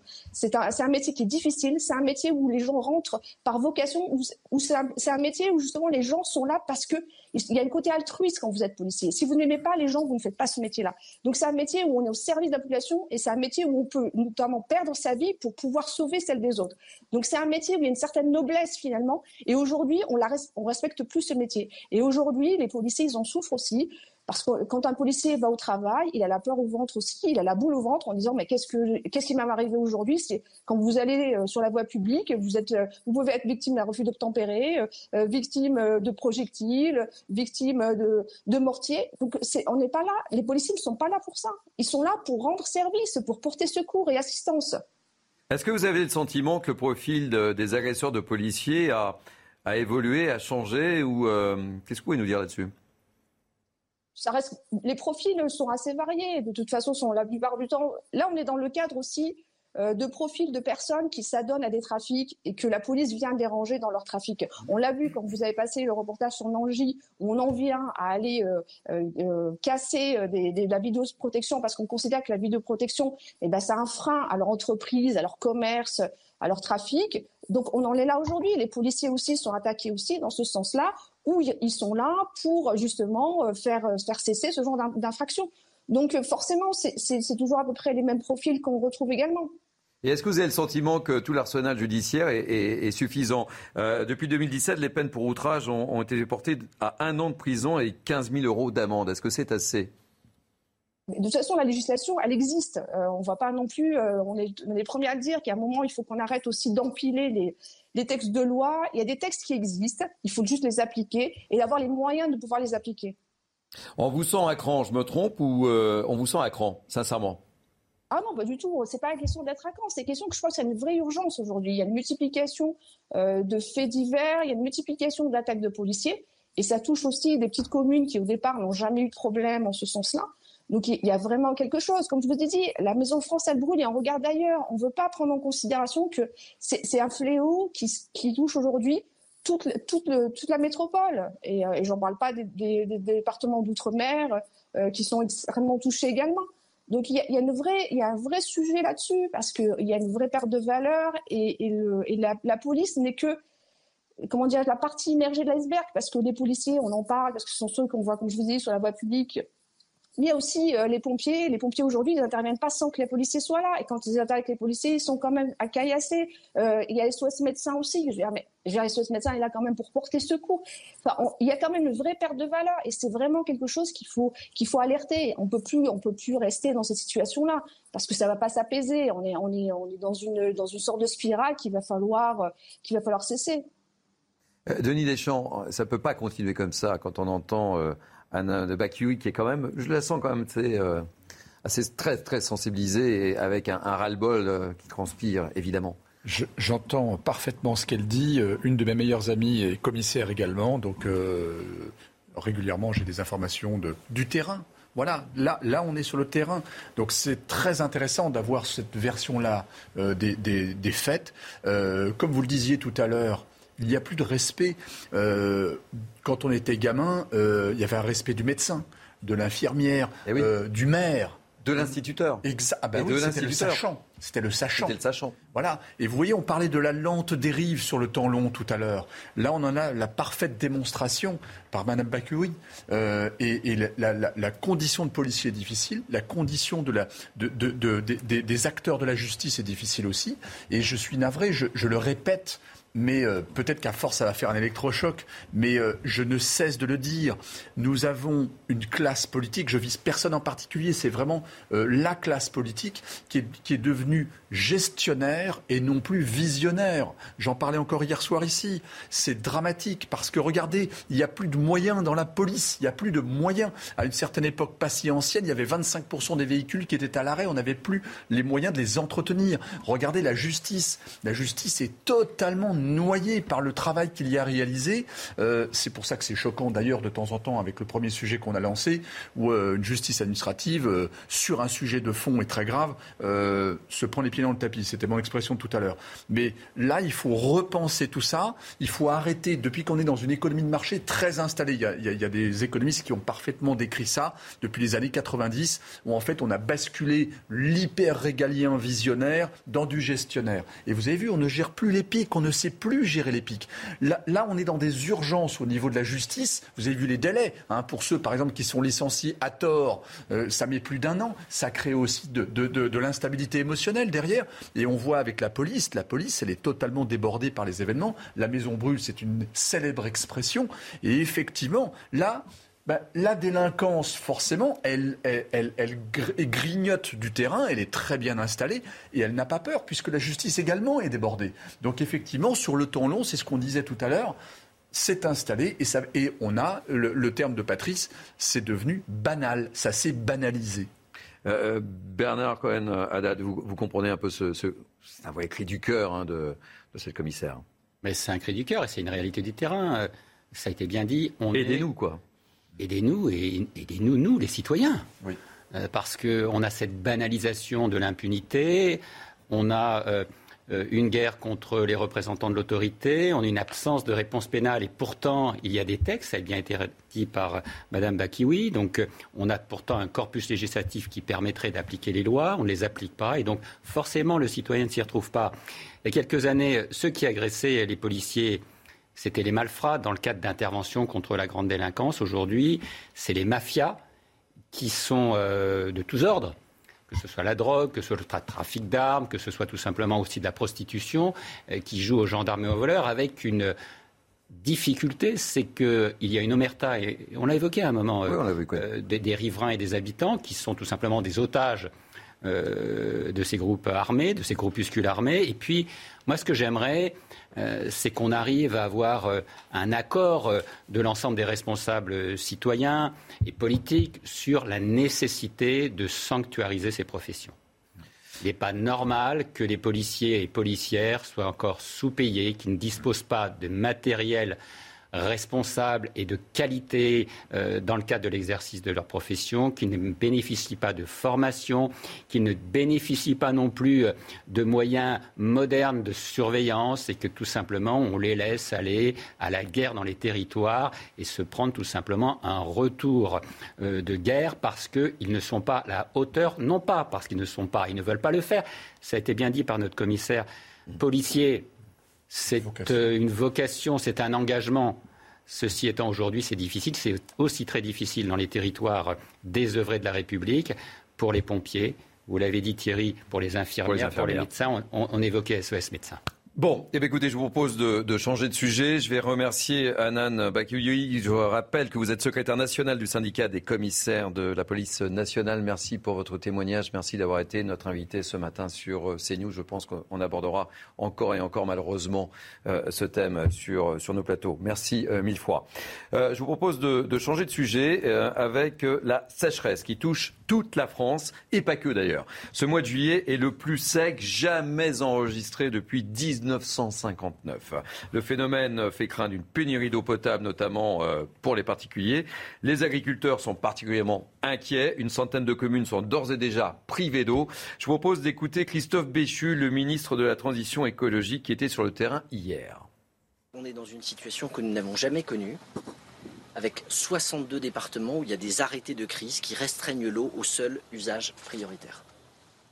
Sur une partie euh, du territoire, mais tous les départements métropolitains sont désormais concernés par des mesures de restriction. Et malheureusement, la pente, si je peux dire, euh, elle est celle de bien faire comprendre à nos concitoyens qu'il va falloir s'habituer, compte tenu du réchauffement climatique, à des épisodes de ce type. Bon, Denis Deschamps, la situation est catastrophique. Hein, je le disais en introduction, c'est du jamais vu depuis 1959. Et malheureusement, malheureusement, je crains que ce genre de phénomène, il va falloir qu'on s'y habitue. Exactement. Euh, pour laisser un petit peu de temps à, mes camarades, je vais, je vais essayer d'être court et d'aborder seulement deux points. Il y a énormément de points à aborder derrière ça. Premier point, euh, c'est qu'il va falloir s'attendre que l'on soit d'accord ou pas d'accord, c'est factuel, à de plus en plus d'incidents climatiques dans ce genre-là, avec beaucoup de tempêtes, beaucoup de pluie à un instant T, beaucoup de sécheresse. Les nappes souffrent énormément en ce moment. Ça, c'est une réalité de terrain. On peut avoir ses convictions sur le réchauffement climatique, ça, c'est factuel. Les, assureurs le savent très bien. Vous avez vu les montants d'indemnisation au niveau de la planète, c'est colossal. Deuxième point sur le monde agricole, que je connais très bien. Le monde agricole est en grande souffrance euh, alors, on a eu une très belle récolte quand même, hein, euh, il n'y a pas de sujet. Les prix ont été fortement euh, inflationnés, donc effectivement, le monde agricole s'en est plutôt pas trop trop mal sorti cette fois-ci. Cependant, en parallèle de cela, comme si on avait besoin de ça, avec Poutine, avec l'Ukraine et parfois aussi avec les approvisionnements venant de Chine, les engrais ont fortement monté. Les produits phytosanitaires, ce qui nourrit la plante, sont en train de monter aussi beaucoup.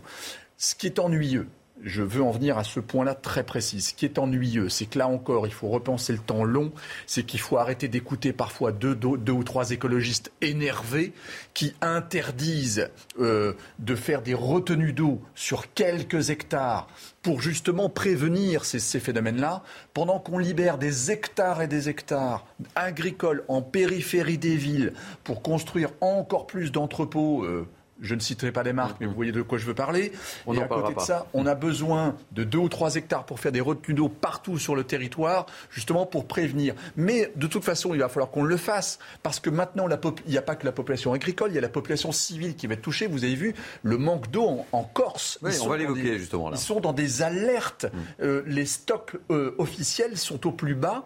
Et, euh, donc la Corse, c'est, là, là, on est sur une situation géographique particulière, en géopolitique, à la Dans contexte de vacances. Exactement. Ils quadruplent leur population l'été. Et ils sont sur des seuils d'alerte. Donc il va bien falloir repenser aussi. J'aurais bien aimé que notre ministre Béchu ou Marc Fesneau, le ministre des Agriculteurs, soient là pour en parler. Parce qu'il faut arrêter de mettre des rustines. Il faut commencer à penser le temps long. Vous pensez qu'on n'a pas suffisamment anticipé cette évolution du, de notre climat? Carrément carrément. Et, vous voyez bien, c'est avant, dans, le, les temps passés anciens que ça, on avait, on avait des plans quinquennaux, on essayait de penser ça. Souvenez-vous de De Gaulle. De Gaulle avait pensé la France numérique, il avait pensé les transports, la, la R&D du TGV, il avait pensé le plan calcul. On oublie tout ça. Mais il voyait à 50 ans. Là, on est dans l'urgence. C'est comme les infirmières, c'est comme les policiers. On est dans l'urgence et les rustines. Alors justement, vous évoquiez la Corse, la transition va être toute, euh, toute faite. La Haute-Corse qui pourrait d'ailleurs euh, même être privée d'eau d'ici une vingtaine de jours. Une vingtaine de jours, vous imaginez et, c'est en tout cas le cri d'alerte qu'a lancé la préfecture du département. Je vous propose de regarder le reportage de Quentin Gribel. Arroser les terres agricoles, un geste qui pourrait bientôt devenir impossible en Haute-Corse. Car ici, la situation est critique. Si nous continuons à ce rythme de consommation, compte tenu des évolutions météorologiques attendues, il n'y aura plus d'eau dans 25 jours. Il est donc urgent de prendre des mesures encore plus restrictives. Dans le département, il était déjà interdit de laver son véhicule chez soi ou de remplir sa piscine depuis trois semaines. Insuffisant, sur une économie escomptée de 400 000 mètres cubes d'eau, seuls 250 000 ont été préservés. Alors dorénavant, le délai de non-arrosage est allongé pour les agriculteurs. Il passe de 24 à 36 heures et les contrôles seront également renforcés dans l'ensemble de la population. Mais pour cet agriculteur, le problème ne vient pas de l'utilisation de l'eau. Il y a 8 milliards euh, de mètres cubes d'eau qui tombent tous les ans en Corse.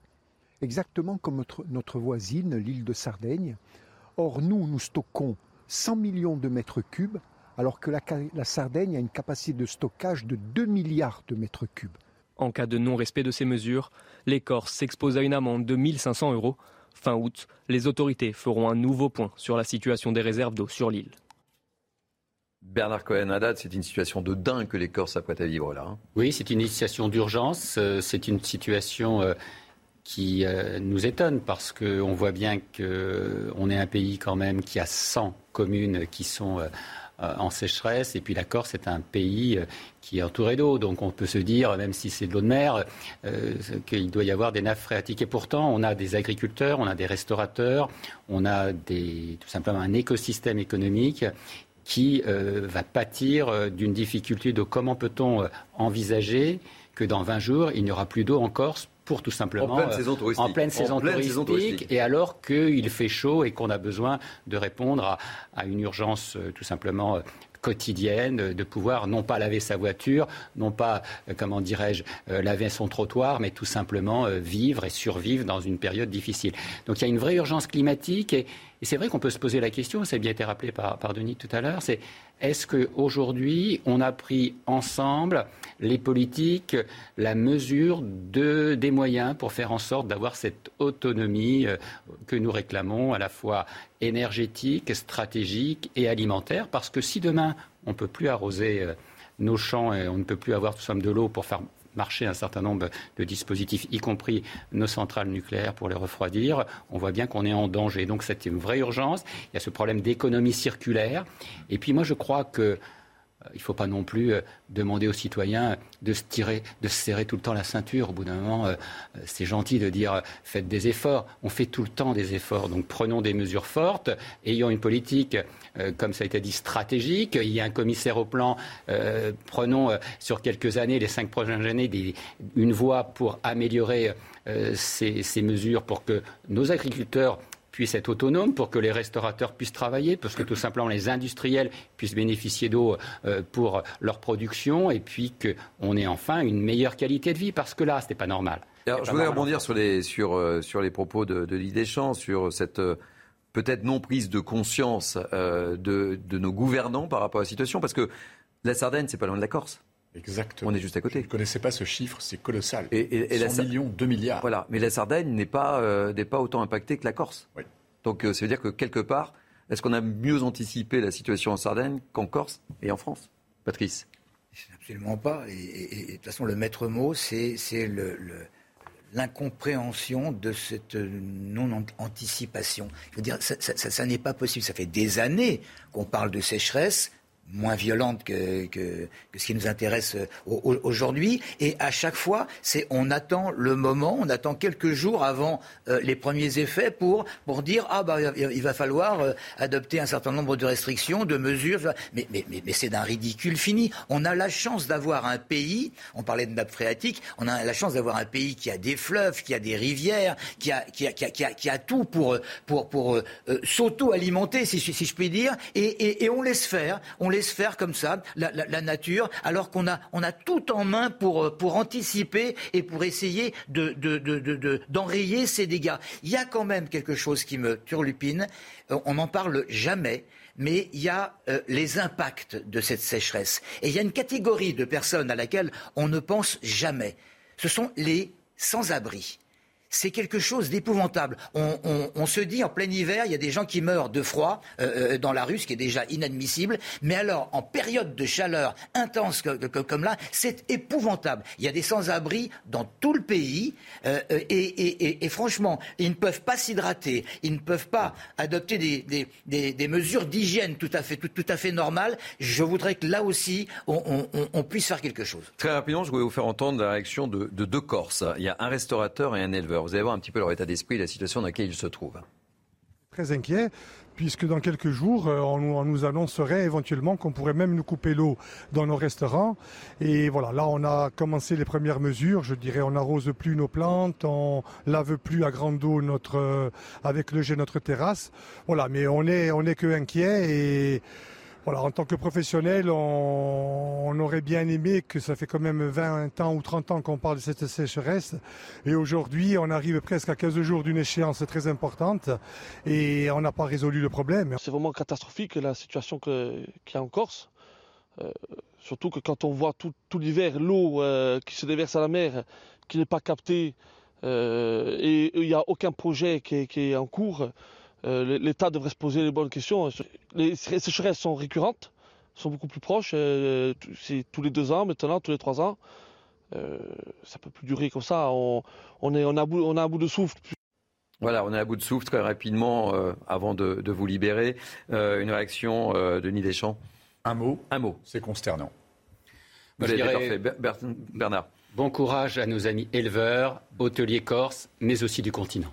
Patrick Sarditi anéantissement complet. Je ne comprends pas. Je, je comprends pas qu'on soit qu'on en soit avec ce pays riche, je le répète tout à l'heure, qu'on en soit là à, à se dire tiens, eh ben, il faut plus se laver les dents parce que c'est on fait couler de l'eau. Ça serait ça serait ça serait épouvantable. Je voyais un reportage hier sur euh, je sais plus quelle chaîne sur euh, euh, les, les, les, terrains de golf. Il y a des gens qui hurlent parce que on arrose les, les terrains de golf. On n'en est plus là. On n'en est plus là maintenant. mais il faut s'entraider de toute façon. C'était un mot. Vous avez fait une phrase. Désolé. Je reconnais bien le journaliste en vous. Patrice Arditi, merci mille fois d'avoir participé à cette première partie de Midi News Weekend. Merci, Bernard Cohen, Haddad, merci Denis Deschamps. Merci Thierry. Midi News Weekend se poursuit. Ne zappez pas. Nous nous retrouvons dans quelques instants avec de nouveaux invités. Belle matinée, bonne journée. Vous êtes bien sur CNews. C'était comme ça. Bienvenue sur CNews, Midi News Weekend se poursuit. Euh, je vous présente mes nouveaux invités dans quelques instants, mais tout de suite, c'est l'heure du flash, Adrien Spiteri. Un pompier est décédé au cours d'une intervention sur la presqu'île de Guérand dans Loire-Atlantique. Ce chef de corps du centre d'intervention des pompiers de Saint-Lifard a été victime d'un malaise cardiaque et n'a pas pu être réanimé. Âgé de 50 ans, ce père de famille était engagé dans la profession depuis plus de 30 ans. Taïwan accuse l'armée chinoise de simuler une attaque de l'île après la visite de Nancy Pelosi, présidente de la Chambre des représentants. La Chine poursuit ses exercices militaires autour du détroit. Certains d'entre eux auraient franchi la ligne médiane, selon le ministère taïwanais de la Défense. Et puis l'Ukraine accuse la Russie de frappe près d'un réacteur nucléaire de Zaporizhia. Une ligne de haute tension a été endommagée dans cette attaque en déclenchant l'arrêt d'un des réacteurs de la centrale, considérée comme la plus grande de l'Europe. Merci Adrien Spiteri. On se retrouve dans 30 minutes pour un nouveau journal. Dernière ligne droite pour Mini News Weekend. Je vous rappelle que nous sommes ensemble jusqu'à 13h pour débattre et décrypter l'information. Et Dieu sait que l'information est riche et importante en ce samedi matin. Je vous présente mes nouveaux invités qui vont m'accompagner jusqu'à 13h. Arnaud Benedetti, professeur associé à l'université Paris-Sorbonne. Soyez le bienvenu, cher Arnaud. François Ouzillot, maire de Vernon d'hiver droite, conseiller, conseiller régional euh, de région Normandie. Et enfin, Thibault de la Tocnay, conseiller régional aussi, Rassemblement euh, national du centre Val-de-Loire et auteur du livre Le choix souverainiste. C'est ça? C'est ça. Bon, eh bien écoutez, sans plus tarder, on commence par le sujet du jour, le sujet qui nous anime, cette décision surprenante, euh, surprenante du tribunal administratif de Paris, qui a suspendu hier l'expulsion, vous le savez, euh, de l'imam Hassan Iqiyoussen. C'est son avocate qui en a fait euh, l'annonce hier par un simple tweet. Je vous rappelle que cet arrêté d'expulsion était motivé par ses propos haineux à l'égard de la France, selon Gérald Darmanin. Pour tout savoir, explication d'Arthur Muriot. À travers un communiqué, un arrêté ministériel et une prise de parole à l'Assemblée nationale, une même volonté pour Gérald Darmanin. Dès que les policiers ou les gendarmes auront interpellé M. Ikwesen, il sera exclu du territoire national sans possibilité d'y revenir.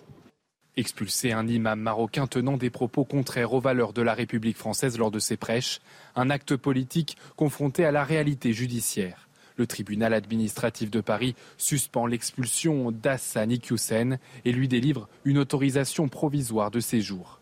Mais Gérald Darmanin n'a pas dit son dernier mot. Il fait appel auprès du Conseil d'État et si la suspension est maintenue, son entourage indique qu'il pourrait aller jusqu'à faire modifier la législation pour permettre le renvoi dans son pays d'origine de toute personne ayant ce type de comportement. Mesure inutile pour cette avocate. Selon elle, tout est déjà prévu dans la loi actuelle appliquons ce que nous avons. Cet imam aurait pu être expulsé depuis 2002, depuis 2013, jusqu'en 2014, puisque sur sa chaîne YouTube, il y avait tous les ingrédients d'un euh, imam radicalisé qui est pour l'instauration d'une idéologie terroriste. Pourquoi n'a-t-il pas été poursuivi? Pourquoi n'a-t-il pas eu de sanctions qui auraient pesé sur son dossier pour l'expulser? En 2018, Contrairement à Hassani Iqiyoussen, un imam salafiste d'origine algérienne avait quant à lui été expulsé du territoire français après avoir tenu des prêches radicaux. Alors Arnaud Benedetti, est-ce qu'on pouvait s'attendre à une telle euh, décision puisque Gérald Darmanin était tellement sûr de lui, tellement sûr de lui, on en a beaucoup parlé euh, et puis hier, cette décision du tribunal administratif qui suscite beaucoup, mais alors beaucoup de réactions à tous les niveaux. Ah bah, vous savez, avec la justice administrative, on peut s'attendre à tout, en l'occurrence. Euh, moi, je note que ce que dit euh, cet avocate, je crois, dans votre, dans votre reportage, est assez, est, assez, est assez juste. C'est-à-dire que cela fait très longtemps que l'on connaît les propos de cet imam. Et il y a une sorte de course, finalement, de vitesse où euh, l'État, la République, la France est prise de vitesse, d'une certaine manière, par un certain nombre de prédicateurs qui, euh, depuis maintenant euh, des années, des années, voire des décennies, prêchent euh, des discours qui sont des discours anti-républicains, ostensiblement, et nous n'avons pas pris les mesures au moment où il fallait les prendre. Je rappelle quand même que cet imam a eu ses titres de séjour régulièrement renouvelés depuis 2015 donc sans que euh, finalement euh, sans que sans que euh, l'État, quelles que soient d'ailleurs les majorités, ait finalement manifesté l'intention de mettre un terme à ces agissements. Donc ça c'est quand même une réalité. Ensuite, si vous voulez, il y a quelque chose qui va finalement indéniablement imprégner l'opinion publique, parce que c'est toujours intéressant quand même de voir comment l'opinion publique peut réagir.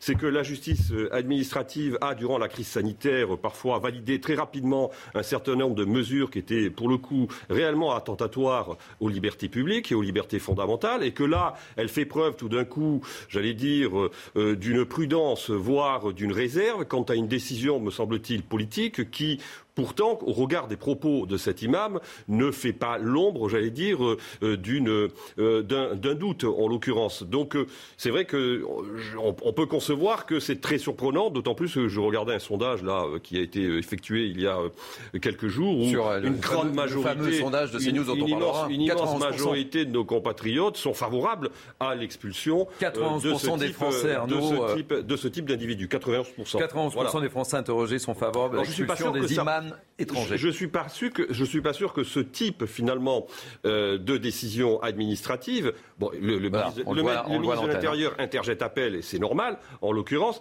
réconcilie les Français avec la justice, et notamment la justice administrative. Allez, très rapidement, un, petit tour de table, et puis ensuite, nous, nous serons avec euh, Najwa El Haïté, qui, est, qui est avocate, euh, qui nous expliquera pourquoi on en est arrivé à une situation pareille. Enfin, elle tentera de nous expliquer pourquoi euh, cette euh, décision a été prise par le tribunal administratif. Je voudrais vous entendre rapidement sur votre réaction. Votre réaction. Oui, oui, si on part de cette décision du tribunal administratif, en fait, c'est dérisoire d'invoquer la protection de la vie privée par rapport à des faits aussi graves.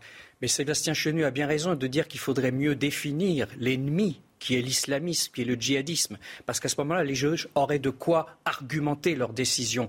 Il faut aller plus loin. C'est un vaste mouvement d'ensemble qui prône la charia, la dimitude. Il faut maintenant que ces termes soient prononcés, qu'on sache, qu'on sache ce qu'il y a derrière. Et quand des imams, une minorité, les invoquent, la Houma, le djihad, le hirtidad, qui est ce crime d'apostasie, soi-disant, qui peut être passible de peine de mort, sont parfois invoqués par des imams, ça, c'est rédhibitoire. Donc il faut mieux définir l'islamisme. Et à ce moment-là, les juges auront peut-être plus de biscuits pour pouvoir donner des décisions autres qu'elle-ci, celle-ci qui paraît effectivement épouvantablement surprenante. Et, justement, on va en parler euh, sur cette décision. Euh, François euh, votre réaction très rapidement, et, ensuite je voudrais qu'on écoute euh, Najwa El Haïté. Je rebondis sur ce que disait M. Benedetti. Ça fait 20 ans que cet imam est un activiste de la haine. Il passe son temps à avoir des propos antisémites, des propos contraires il pas caché, hein. à l'égalité homme-femme. Il ne s'est pas caché. Le ministre de l'Intérieur, effectivement, a pris une décision politique.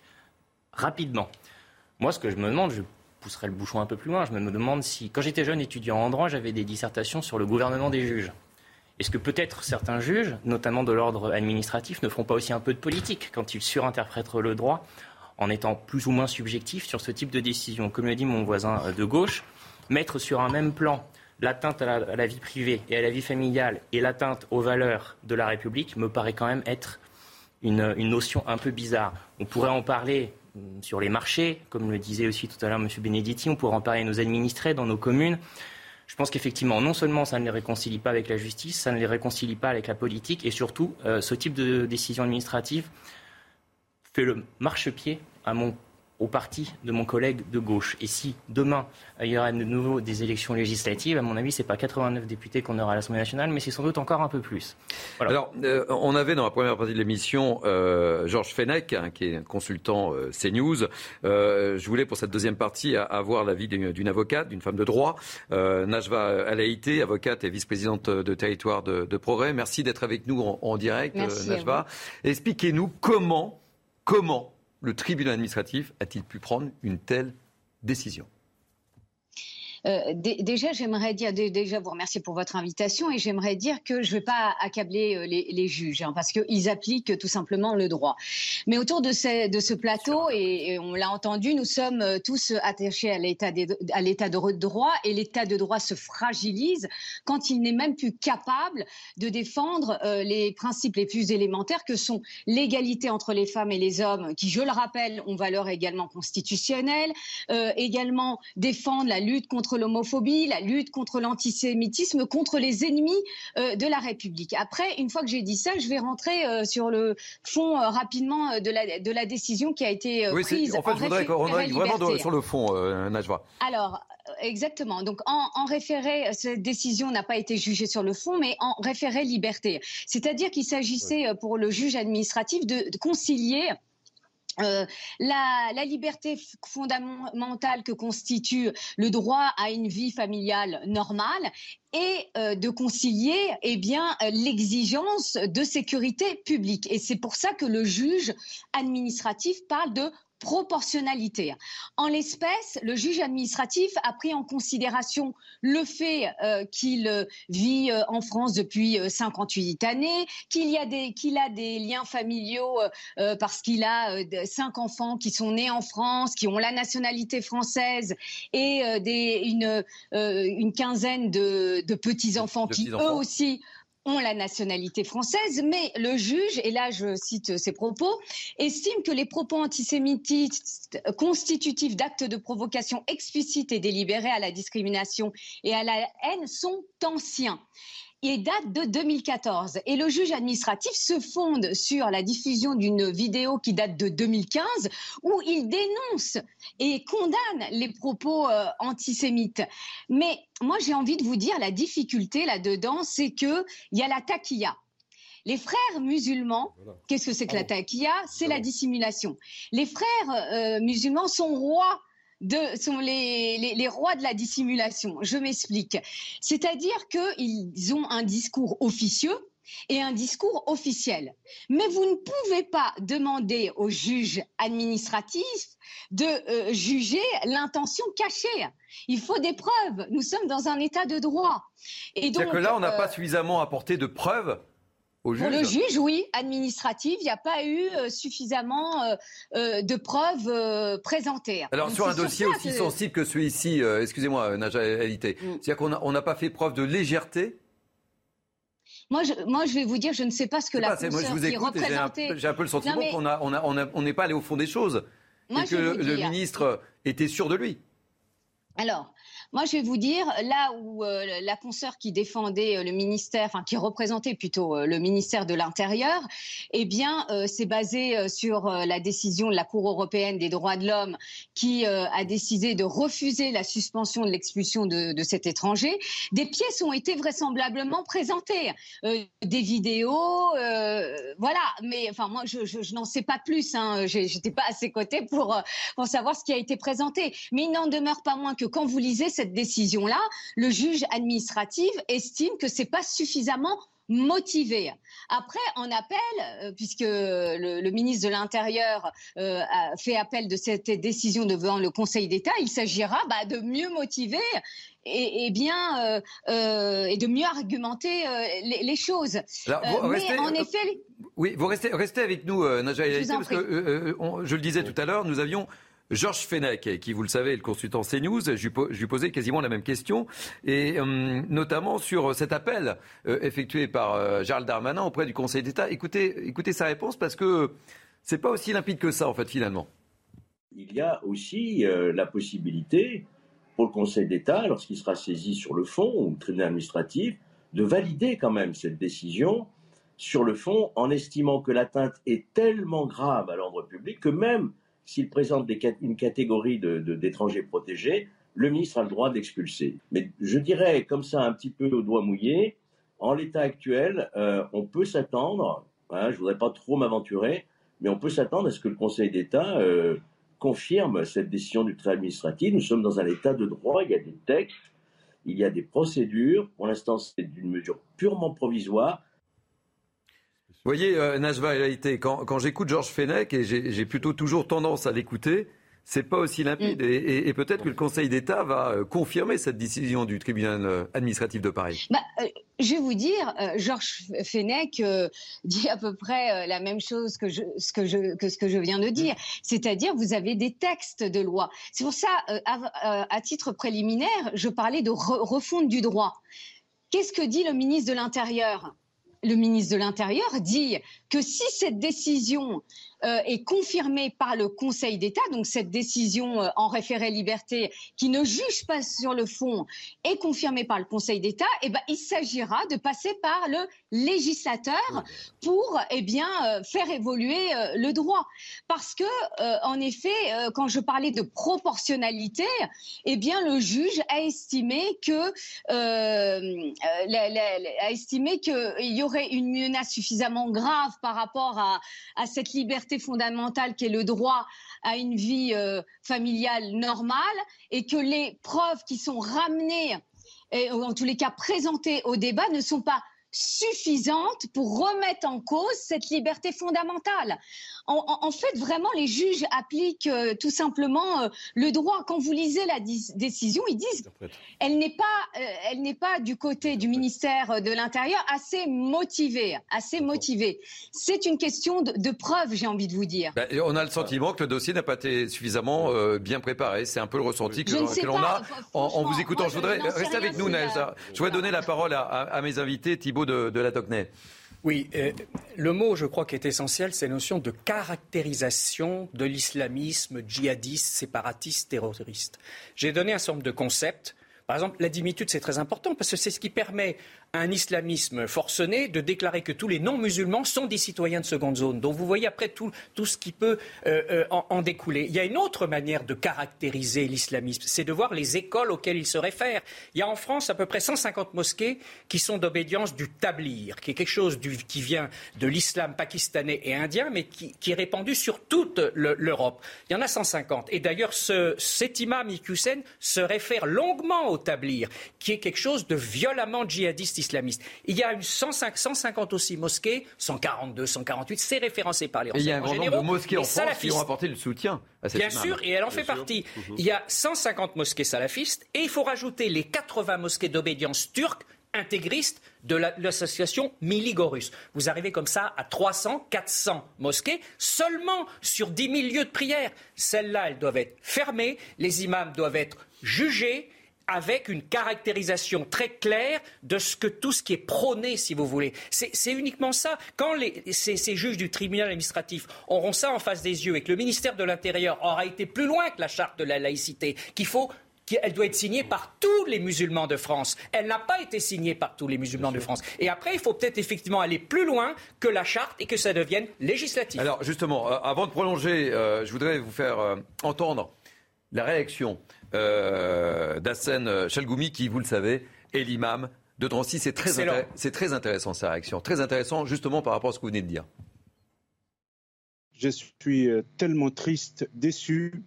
Et, en tant que républicain, je respecte cette décision, mais irresponsable.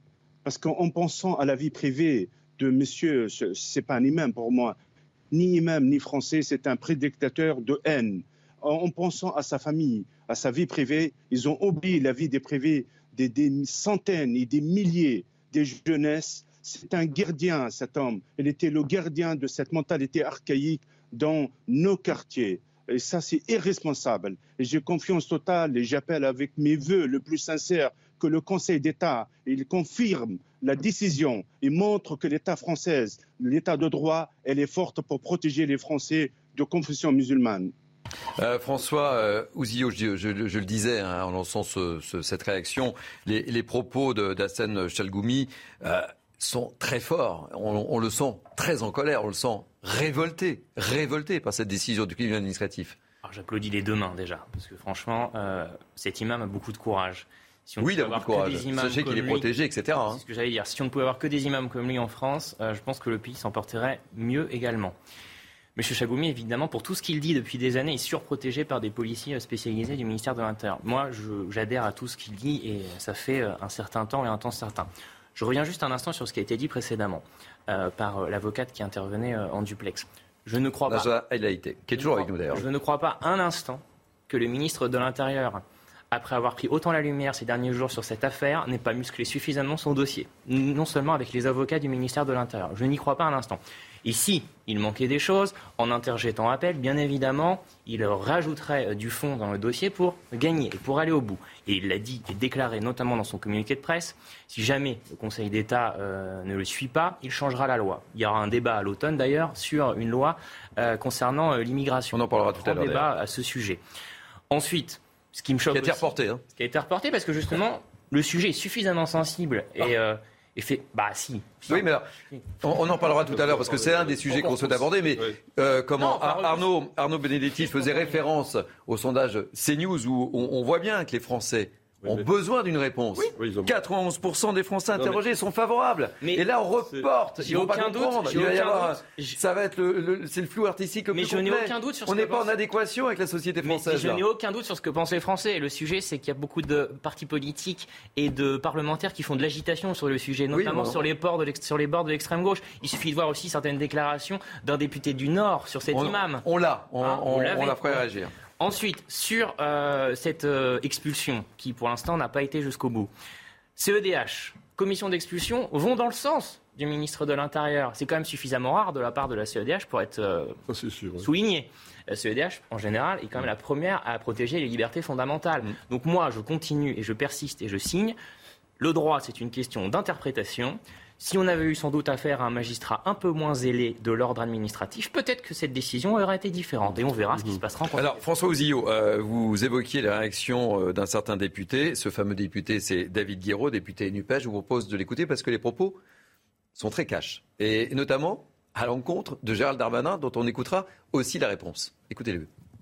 Aujourd'hui, le droit euh, protège. Moi, j'ai beaucoup aimé son numéro de claquette à Gérald Darmanin. Je crois que le tribunal administratif vient de lui demander d'arrêter de, danser parce que moi je défends personne, je défends juste l'état de droit, vous voyez.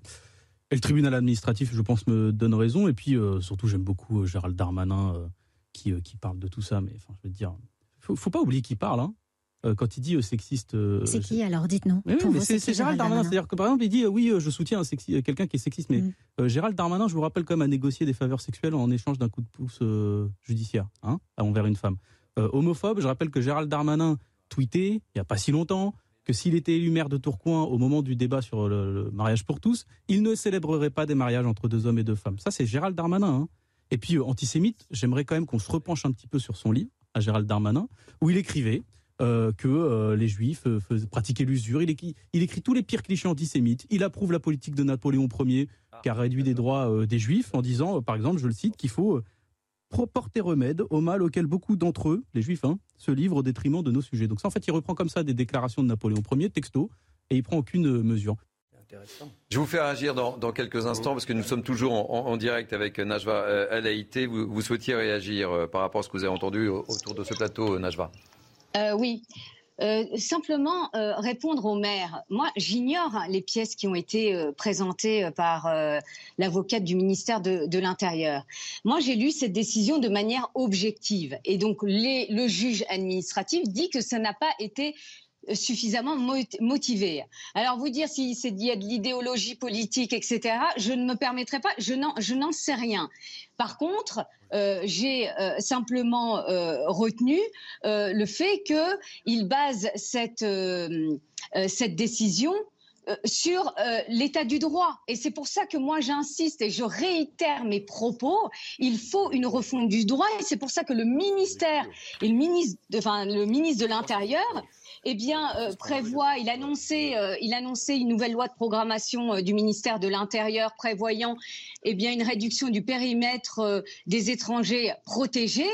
Bon, après, le président de la République a, dit qu'il fallait un peu plus de temps, mais néanmoins, je pense que aujourd'hui, en France, il est difficile d'expulser, au, regard du droit, des Français, enfin plutôt, excusez-moi, des étrangers en situation irrégulières ou ayant commis des infractions graves ou même tenant des propos qui vont à l'encontre de nos principes fondamentaux qui ont aussi une valeur constitutionnelle.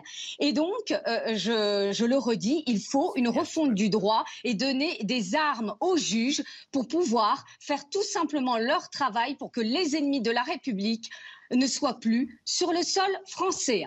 Oh, je, vous restez avec nous, euh, Najwa. Je voudrais... Euh, vous lire un, extrait de, l'interview de Bernard Rongier, qui est directeur du Centre des études arabes et orientales chez nos amis du Figaro. Je vous lis tout simplement deux extraits. Hassan Iqiyoussen a joué un rôle considérable dans l'édification islamique d'une génération aujourd'hui âgée d'une quarantaine d'années dont il a accompagné la formation en qualité de guide et conseiller spirituel. Il a donné à son public une forte conscience communautaire par la politisation de son appartenance religieuse. Ça, c'est la première partie. Je vous réagir aussi. Et Hassan, deuxième partie. Hassan Mikyusen cherche explicitement à créer un lobby politique, musulman, et à structurer un vote communautaire musulman dont le but est de faire pression sur les pouvoirs publics. La priorité pour lui est de réislamiser les jeunes musulmans pour les sortir de la drogue et en faire des adhérents à sa vision collective et autoritaire de l'islam. Ces propos sont tenus par Bernard Rongier, directeur du Centre des études arabes et orientales. Euh, Thibault de la Tocnay. Voilà, c'est la définition même de, l'islam politique, de l'islamisme. Et pour relier ça aux déclarations de David Guiraud, qu'on croise parfois sur ces plateaux, qui est humainement sympathique, c'est la voix de son maître. C'est la voix de M. Mélenchon, c'est la voix, clairement, je vais plus loin, de l'islamo-gauchisme, c'est-à-dire de la conjonction euh, de, l'islamisme et d'une extrême gauche, mais qui remonte à loin. Je voudrais juste dire un mot. C'est le congrès de Bakou. C'est tout à fait la tradition stalinienne. Zinoviev, au congrès de Bakou en Azerbaïdjan, va appeler au djihad, c'est-à-dire qu'il y a une conjonction des communistes et des djihadistes contre l'impérialisme occidental. Moi, je dis clairement, je peux l'étayer, je n'ai pas le temps, M. David Guiraud, M. Mélenchon, M. Coquerel s'inscrivent dans cette tradition stalinienne de la conjonction du djihad et du communisme anti-occidental et des valeurs occidentales. Ce sont vos propos qui n'engagent que vous. Mais, ils, sont, historiques. Euh, Arnaud Non, mais on découvre, rapidement. On découvre pas le phénomène. Hein. Euh, moi, je me souviens, dans les années fin des années 80, un, des meilleurs spécialistes de l'islam en France, Gilles Kepel, écrivait un ouvrage qui s'appelait Les banlieues de l'islam, où il expliquait déjà les mécanismes de politisation à l'œuvre dans un certain nombre de quartiers. Et ces mécanismes de politisation étaient portés, en effet, par un certain nombre de groupements religieux. Ça date des années 80. On est en 2000 2022. Ça veut dire que quand même, on a laissé faire depuis euh, près de quatre décennies. Ensuite, pour en revenir aux déclarations... Hein, non, mais juste aux déclarations de M. Guiraud, encore une fois, elles ne sont pas surprenantes. J'étais sur ce plateau la semaine dernière. Je vais répéter ce que j'ai déjà dit. C'est-à-dire qu'il y a bien évidemment un objectif idéologique, mais aussi il y a un objectif clientéliste. Et le clientélisme rejoint l'idéologie. Il faudrait quand même voir d'où sont élus un certain nombre des députés de la France insoumise. Je ne dis pas tous, je dis pas tous, mais un certain nombre, bien évidemment, ils flattent en l'occurrence une partie de leur électorat en prenant des positions tous les jours un peu plus radicales. Arnaud Benedetti, merci. On se retrouve dans quelques instants avec ces débats passionnants et passionnés. Euh, vous êtes bien sur CNews, il est c'est News Weekend et on se retrouve juste après la publicité. Il est midi, vous êtes bien sur CNews, ravi de vous retrouver pour la dernière ligne droite de Midi News Weekend. Mais tout de suite, à midi, c'est l'heure du journal qui vous est présenté par Adrien Spiteri. Thierry, bonjour à tous. À la une de l'actualité, l'expulsion de l'imam Iqwisen, suspendu par la justice. Elle avait pourtant été demandée par Gérald Darmanin, le ministre de l'Intérieur, qui a décidé de faire appel de la décision du tribunal judiciaire de Paris. Mais alors, comment fonctionne concrètement une procédure d'expulsion? Explication avec Alexis Vallée. Une décision administrative qui concerne un étranger de plus de 18 ans vivant irrégulièrement en France ou représentant une menace grave pour l'ordre public. Seul un préfet ou le ministre de l'Intérieur peut prendre cet arrêté. La procédure d'expulsion peut être exécutée immédiatement, même si un recours est déposé. Seul le refus du pays d'accueil peut contrevenir à cette mesure. L'étranger voit son titre de séjour lui être retiré il peut être contraint par la force de monter dans un moyen de transport sous escorte policière. Il peut être placé en centre de rétention pendant l'organisation de son retour. Et s'il est déjà incarcéré, il sera expulsé dès la fin de sa peine. L'intéressé peut toutefois saisir le juge administratif pour annuler la décision. S'il est expulsé, il ne pourra plus venir en France, sauf si la mesure d'expulsion est abrogée par l'administration elle-même. Du monde est attendu ce week-end en France, particulièrement euh, ce samedi. La circulation euh, routière sera très difficile sur les grands axes du pays durant ce deuxième week-end de chassé-croisé entre vacanciers de juilletistes et haussiens. Du rouge est attendu selon Bison Futé et du noir dans le euh, sud-est. Le beluga, repéré mardi dans la Seine, est rentré dans une écluse à 70 km de Paris. Le cétacé refuse toujours de s'alimenter, ce qui représente un risque de stress supplémentaire L'animal serait également extrêmement amaigri. Et puis Vladimir Poutine et Recep Tayyip Erdogan signent un accord pour renforcer leur coopération économique. Les deux présidents se sont rencontrés hier à Sochi dans le sud-ouest de la Russie. Ils se sont notamment mis d'accord pour que les livraisons de gaz russe à la Turquie soient partiellement payées en roubles. Voilà Thierry pour l'essentiel de l'actualité à midi. Merci beaucoup Adrien Spiteri. On vous retrouve dans 30 minutes très précisément. On se retrouve donc pour la dernière ligne droite de Midi News Weekend avec mes invités. Thibaut de la Tocnay, conseiller régional Rassemblement National du centre Val-de-Loire et auteur du livre Le choix souverainiste. Euh, François Ouzillot, maire de Vernon, euh, d'hiver droite, conseiller régional, région Normandie. Et Arnaud Benedetti, professeur associé à l'université Paris-Sorbonne. Nous poursuivons avec... Euh, un nouveau sujet qui est en lien avec le précédent sujet que nous avons euh, traité. Euh, je serais tenté de dire que c'est un, autre revers, euh, peut-être, pour Gérald Darmanin. Vous me le direz, me le confirmerez ou me l'infirmerez. C'est sur la loi de l'immigration. Seulement voilà, il s'est fait un peu grondé, je dirais, un peu rabroué par ses supérieurs Elisabeth Borne et Emmanuel Macron. Emmanuel Macron qui veut organiser un grand débat euh, avant de soumettre son projet de loi. Il a donc décidé de repousser l'examen du texte à au moins deux mois. Euh, les dessous de ce rappel à l'ordre, vous allez tout savoir avec notre spécialiste politique, Loïc Signor. En fait, Gérald Darmanin, il a annoncé cette loi euh, immigration à la suite de ce qui s'est passé à la Guillotière à Lyon, en disant qu'il allait accélérer les procédures de rapatriement, notamment grâce aux OQTF qui sont pas respectés en, France. Donc, il avait déjà ce texte dans les, dans les tiroirs, mais en annonçant cela sur le terrain à Lyon, ça a brusqué non seulement Emmanuel Macron parce que cette loi n'était pas terminée, et ça a bousculé le calendrier du président de la République, qui était déjà d'ailleurs parti en vacances, et surtout ça a bousculé Elisabeth Borne, qui n'était pas forcément au courant de cette annonce, et là, elle a voulu faire un acte d'autorité, le premier de cette nouvelle première ministre avec un homme fort du gouvernement, le ministre de l'Intérieur, numéro 3 du, gouvernement, et qui a aussi des ambitions politiques personnelles. Emmanuel Macron ne pourra pas se représenter en 2027. Il a des concurrents, euh, notamment à droite, Bruno Le Maire, Édouard Philippe qui n'est plus au gouvernement mais qui a créé son parti Horizon, qui fait partie de la majorité présidentielle. Gérald Darmanin veut apparaître comme un homme fort et un homme qui comptera à l'avenir en se plaçant sur euh, la peut-être première euh, préoccupation des, Français, euh, c'est la sécurité, c'est son domaine de compétence, et il promet une loi Emmanuel Macron, Elisabeth Borne, on est décidé autrement. On reprend l'ADN euh, macroniste, c'est le débat, le grand débat sur l'immigration qui aura lieu avant le débat à l'Assemblée nationale. Euh, ça se passera place Beauvau, chez Gérald Darmanin. Il n'a pas perdu tous les arbitrages. Il y aura tous les partis politiques, la société civile, les juges. Alors les oppositions disent encore de la com, encore un débat. C'est très macroniste, mais Gérald Darmanin, lui, avance et pourra toujours faire valoir qu'il a voulu faire ce texte, voulu faire passer cette loi. Et pour lui, c'est déjà une petite étape de gagner, une petite étape de franchie. Faut-il encore que dans les prochains mois, cette loi soit votée par toutes euh, les représentations de l'Assemblée nationale? Bon, vous êtes d'accord, Arnaud Benedetti, sur les propos de, de euh, Je suis d'accord sur la, la, partition personnelle, vraisemblablement, que joue euh, Gérald Darmanin. Darmanin, si vous voulez... Objectif il fait du Sarkozy, mais il fait du Sarkozy en peut-être plus light que ne faisait Nicolas Sarkozy euh, dans les années 2002-2003 euh, quand il était ministre de l'Intérieur. Mais on voit bien que c'est le modèle qui l'inspire. Mais moi, je pense que derrière, finalement, euh, le fait qu'il y aura d'abord un débat avant que cette loi sur l'immigration arrive à l'Assemblée nationale, c'est lié au fait que ça va être difficile de faire passer ce texte de loi. Parce que, si vous voulez, là, pour le coup, l'arithmétique parlementaire n'est pas forcément favorable pour, des multiples, pour de multiples raisons euh, à, euh, au gouvernement.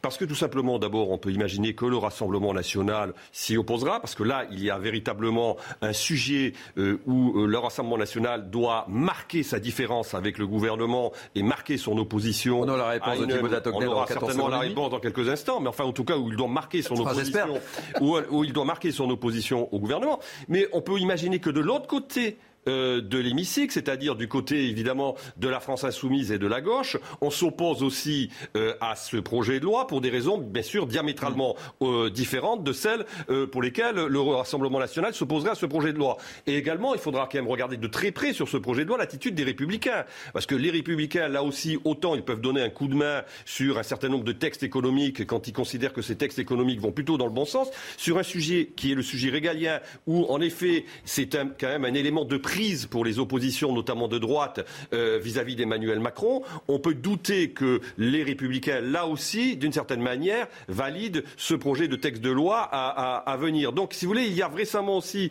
dans la, dans la volonté aujourd'hui de retarder la venue au sein du Parlement, au sein de l'Assemblée nationale de ce texte, quand même une, une vision de la cartographie parlementaire qui ne rassure pas forcément le gouvernement. Donc, il ne s'agit pas de se précipiter. Il vaut peut-être mieux débattre, en effet, pour l'instant, même si, par contre, il y a une grosse pression de l'opinion publique sur ce sujet-là. oui, je rappelle encore le sondage de, de CNews. Hein. donc évidemment, là, les Français risquent de ne pas comprendre. Mais on gagne du temps. On gagne du temps. Et alors, votre réponse justement concernant le Rassemblement national par rapport à cette loi immigration Visiblement, euh, Gérald Darmanin s'est comporté en électron libre euh, et en fait, euh, ses patrons, Madame Borne, Monsieur Macron, ont eu une certaine appréhension que les, choses se passent sans qu'ils puissent les, contrôler, d'où l'histoire du grand débat.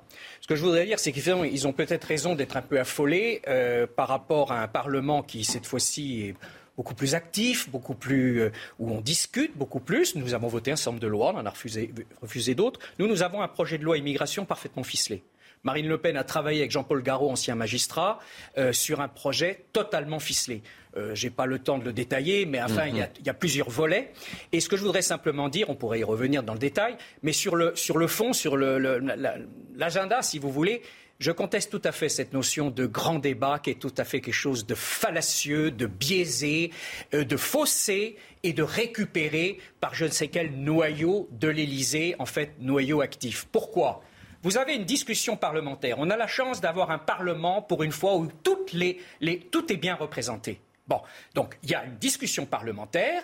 Quel est l'intérêt d'un grand débat? Alors, si on veut consulter la population, alors tout simplement, nous disons, et je termine, en plus d'un débat parlementaire musclé, détaillé, intelligent, responsable, auquel nous, nous prendrons part une part active, eh bien faisons un référendum, parce qu'un référendum, c'est autre chose qu'un grand débat biaisé et récupéré. S'ils veulent un grand débat, qu'ils fassent un référendum. C'est ce que je disais, Arnaud Benedetti, c'est qu'en fait les Français ont envie que ça aille vite quand même. Ben, bien sûr. Il y a et donc là, qui dit grand débat? Ça va durer, ça va traîner. Repousser de deux mois, bien sûr, mais parce qu'en en fait, le gouvernement essaye de noyer le poisson, parce qu'en réalité, il sait que nous, on est prêts, on va pouvoir discuter toutes les mesures une à une une va être bonne, une va être pas bonne, etc. Ils ont peur de ne pas avoir la majorité. Bah, c'est tout, c'est clair. Voilà, nous on sait parfaitement notre sujet. Après, peut-être on pourrait mettre de l'eau dans notre vin, mais euh, voilà. Euh, en Attendez, je le note. Hein. Vous êtes sur CNews, il est 12h10. pas du tout. C'est tout à fait. On a montré qu'on était constructif. Regardez sur le pouvoir d'achat. Bon, il y a plein d'autres choses qu'on aurait pu donner, y compris des mesures à plus moyen terme, euh, mais on les a votées. Par contre, sur l'immigration, c'est sûr que vu ce qui se passe en ce moment en France, bon, à la fois sur le plan social et sur le plan sécurité, je veux dire, c'est le problème fondamental de la France aujourd'hui. Très rapidement, le mot de la fin et ensuite on, va changer de terme. Au final, c'est un sujet qui n'a pas été tant que ça abordé dans la campagne présidentielle. Il est arrivé sur la table à l'automne dernier, notamment avec Éric Zemmour, et puis très rapidement, il est sorti des radars pour d'autres euh, sujets qui ont pris l'actualité euh, de plein feu, notamment euh, la guerre en Ukraine. Mais au final, ni aux législatives, ni aux présidentielles, nous en avons beaucoup parlé. Bon, objectivement, on n'est pas à deux mois près non plus. Hein. Euh, ça fait des années que l'on doit s'en occuper. C'est un sujet compliqué, sinon on n'aurait pas eu la discussion que l'on a eue sur le débat précédent, notamment pour des sujets juridiques, d'ordre juridique. C'est suffisamment explosif. Effectivement, ça fait consensus chez la majorité des Français. Les différents débats le démontrent. Mais au niveau de l'hémicycle, ça ne fait pas vraiment consensus. En tout cas, on sait que l'extrême gauche va faire de l'agitation sur le sujet, va faire de la politique politicienne sur le sujet, va être outrancière comme elle sait l'être sur le sujet. De l'autre côté, j'ai hâte de voir, et j'entends, moi aussi je l'ai noté, ce que disait le collègue de gauche, j'ai hâte de voir comment vont se comporter à la fois les LR et à la fois le RN. Parce que sur ces sujets-là, à mon avis, oui, il peut y avoir une majorité en faveur euh, du gouvernement. Je pense que le ministre de l'Intérieur, il a ça chevillé au corps depuis un certain nombre d'années. Euh, quelque part, j'ai envie de vous dire, on a fait nos classes plus ou moins ensemble à l'époque de l'UMP et de Nicolas Sarkozy. Donc je sais que c'est ses valeurs profondes et qu'il veut agir sur le sujet. Pourquoi pas deux mois supplémentaires pour emmener tout le monde, pour concerter tout le monde et pour faire en sorte de mettre aussi les uns et les autres dans un corner et pour voir aussi ce qu'ils sont capables de faire, jusqu'où ils sont capables d'aller. Euh, merci beaucoup. Je voudrais qu'on change de, sujet. Euh, j'ai voulu qu'on s'intéresse ce matin. Euh, on va encore à nouveau. c'est un thème assez récurrent, malheureusement, mais tout s'enchaîne ce matin. on va parler de violence urbaine. on parle souvent, et très souvent, de violence urbaine. On a beaucoup parlé du quartier de la, la Guillotière à Lyon, de ce qui se passe dans les grandes villes. Mais ce matin, je voudrais qu'on fasse un focus sur les petites villes ou les villes moyennes, avec deux exemples euh, que j'ai choisi de, retenir. On, va prendre la direction de Charvieux-Chavagneux. je ne sais pas si vous savez où se trouve Charveux-Chavagneux. Euh, c'est une petite commune de 8800 habitants située en Isère.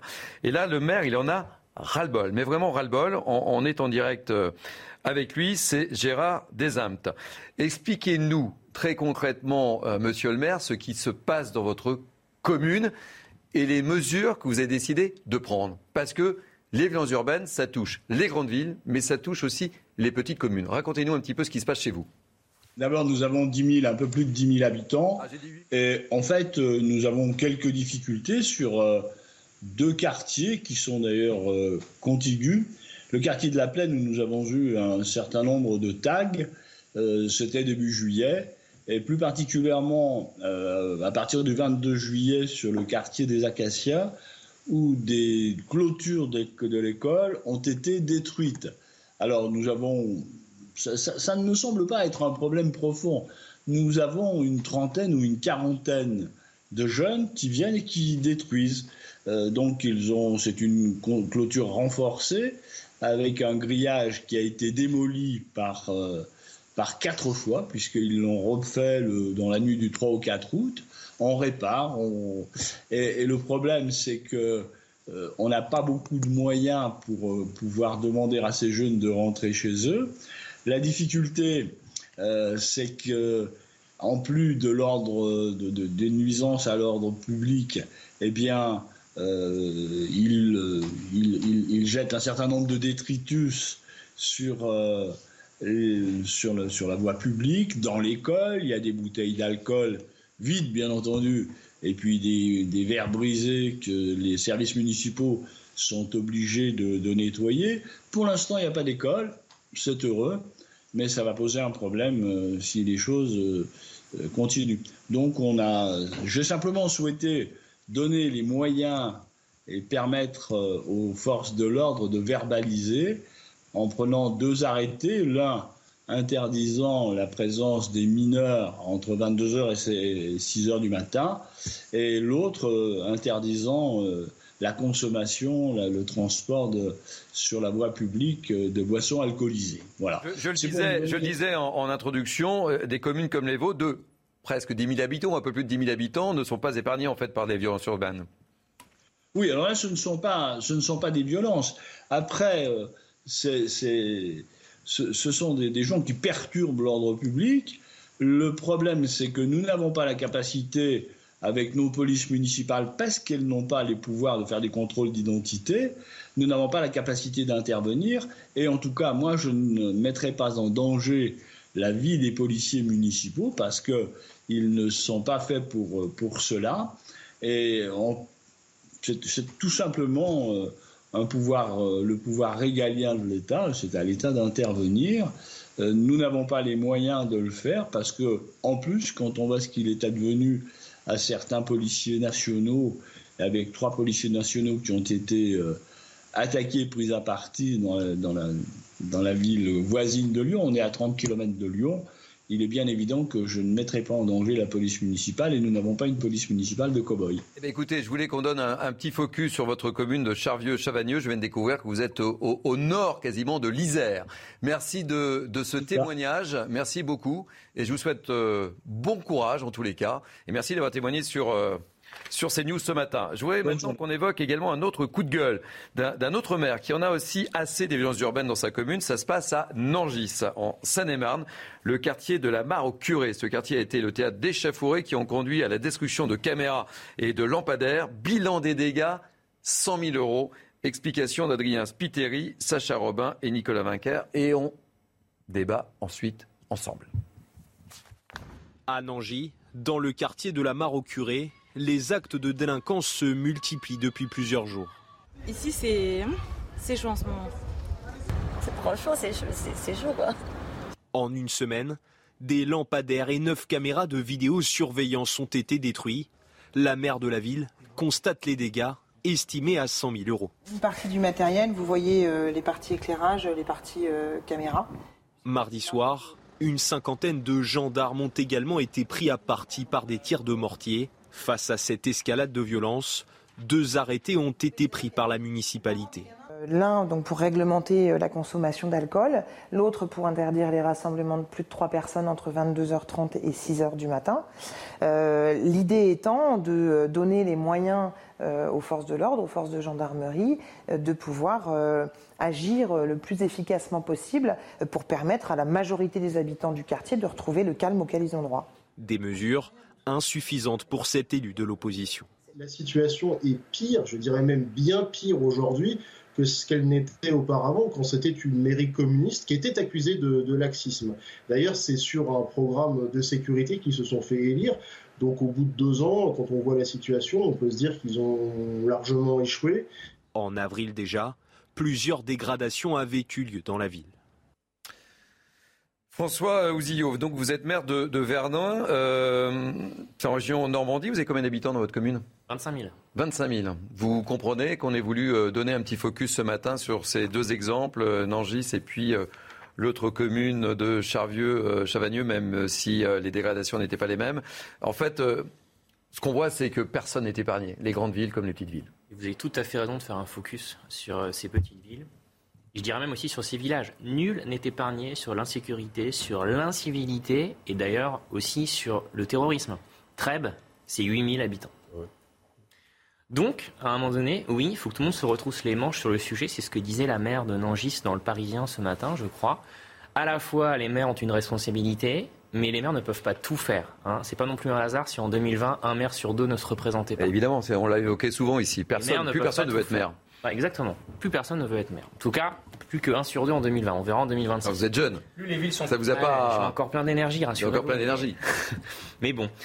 Euh, donc il y a une action à faire au niveau des communes, des villes et des villages. Euh, moi, j'ai mis euh, en tête de mes priorités la sécurité dès que je suis arrivé en, 2014, en mettant en place la vidéoprotection, en musclant. Vous avez des caméras dans votre commune de 25 000 Aujourd'hui, on a une centaine de caméras. Quand on est arrivé il y a 7 ans, il y en avait 15. Et elles ne marchaient pas. C'est la gauche qui était au pouvoir. En face de moi, dans mon opposition, j'ai encore des gens de gauche qui trouvent que la vidéoprotection ne sert à rien, voire même est dangereuse.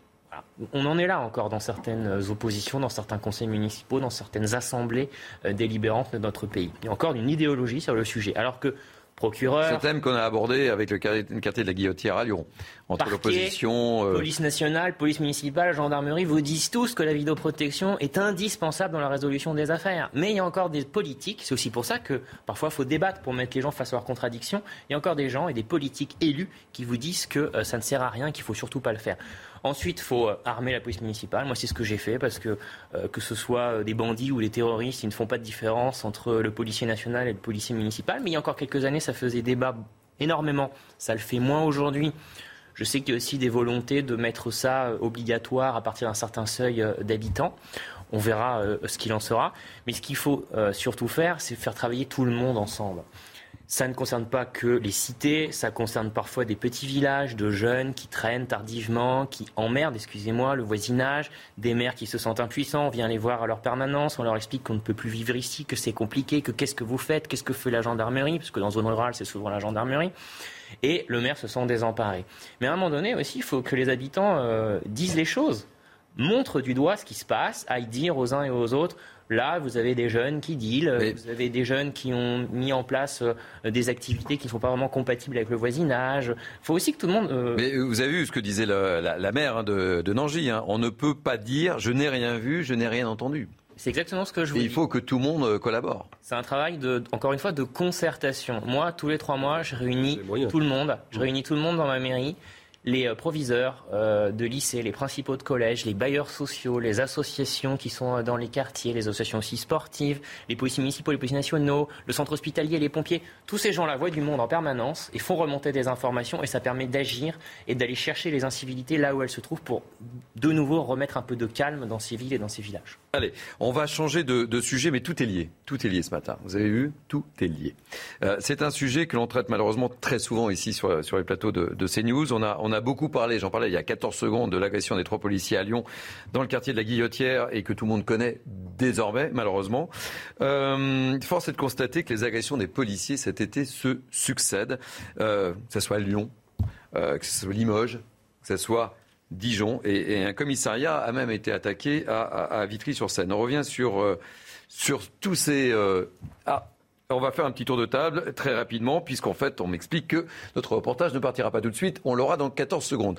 Tout ça pour nous dire que, évidemment, il y a euh, cette haine du policier qui ne cesse de grimper. Ce sont nos confrères du, Figaro qui ont souligné avec un certain nombre de, chiffres. Qu'est-ce que, qu'est-ce que vous pensez euh, de cette montée à Donc ça marche. Mais parfois, la télé, c'est magique. C'est un faux départ. Je vous propose de regarder le sujet de Quentin Gribel et on débat ensuite. Arnaud, c'est promis, je vous donne la parole en premier. Promis. Des pompiers et des policiers ciblés à coups de cocktails Molotov et de jets de pierre, comme ici à Limoges il y a trois jours. Un commissariat de Vitry visé dans la nuit de dimanche à lundi par des tirs de mortier, ou encore deux policiers blessés par des jets de pavés à Sevran mercredi. Les faits de violence à l'encontre des forces de l'ordre sont de plus en plus fréquents. On ne met même plus ça sur l'effet euh, vacances ou l'effet euh, canicule et, énervement euh, éventuel dû à la chaleur parce que on constate que toute l'année, dorénavant, les forces de l'ordre sont attaquées, sont attaquées sur tous les coins du territoire, pas seulement en zone urbaine. Selon les derniers chiffres du ministère de l'Intérieur, le risque annuel pour un policier ou un militaire d'être victime de violences physiques sur leur lieu de travail ou à proximité est passé de 2% en moyenne sur la période de 2007 à 2012 à 5% de 2013 à 2018. Une augmentation des agressions, symbole d'une haine anti-flic. Certains euh, délinquants, caïds, voyous, on appelle ça comme on veut, vont défendre leur territoire pour repousser la police et qu'elle n'entre pas sur leur zone. Euh, donc on est parfois perçu en effet comme une bande ennemie. Vous avez aussi euh, l'envie de montrer qui est le plus fort, donc de venir attaquer des bâtiments de police. Selon un décompte de nos confrères du Figaro, entre le 1er janvier et le 30 avril dernier, 1070 fonctionnaires ont été victimes de blessures volontaires, soit 9 policiers chaque jour. Alors Arnaud Benedetti, euh, suite à ce sujet euh, d'Alexis Vallée, 1070 fonctionnaires ont été victimes de blessures volontaires en mission. Vous on en parle beaucoup, hein, cette haine du policier monte, monte, monte, monte. Moi je nuancerai, parce que quand on regarde l'opinion publique, il n'y a pas de haine du policier. C'est que globalement, toute étude confondue, on voit qu'il y a un soutien profond de la population à la police, qui s'est un peu infléchi, certes, par rapport aux années, euh, notamment 2014-2015, c'est-à-dire à la période de terrorisme, où là, on voyait notamment euh, la population parfois applaudir les, forces de l'ordre, mais globalement, le soutien reste massif. Par contre, regardez, regardez l'écran en même temps, Arnaud. Vous avez, vous avez, l'évolution du risque de, violence physique. En effet, les menaces aujourd'hui, 2012, 5% 2013-2018. Les menaces qui sont opérées par un certain nombre d'individus ou parfois un certain nombre de euh, vis-à-vis des policiers ont manifestement augmenté avec le passage à l'acte qui euh, est parfaitement décrit euh, à, travers ces chiffres. Mais je ne crois pas véritablement, en tout cas, aujourd'hui, qu'il y ait une méfiance de la population française vis-à-vis des forces de police, bien au contraire. Par contre, il y a un sujet, c'est l'utilisation à bon escient des forces de police.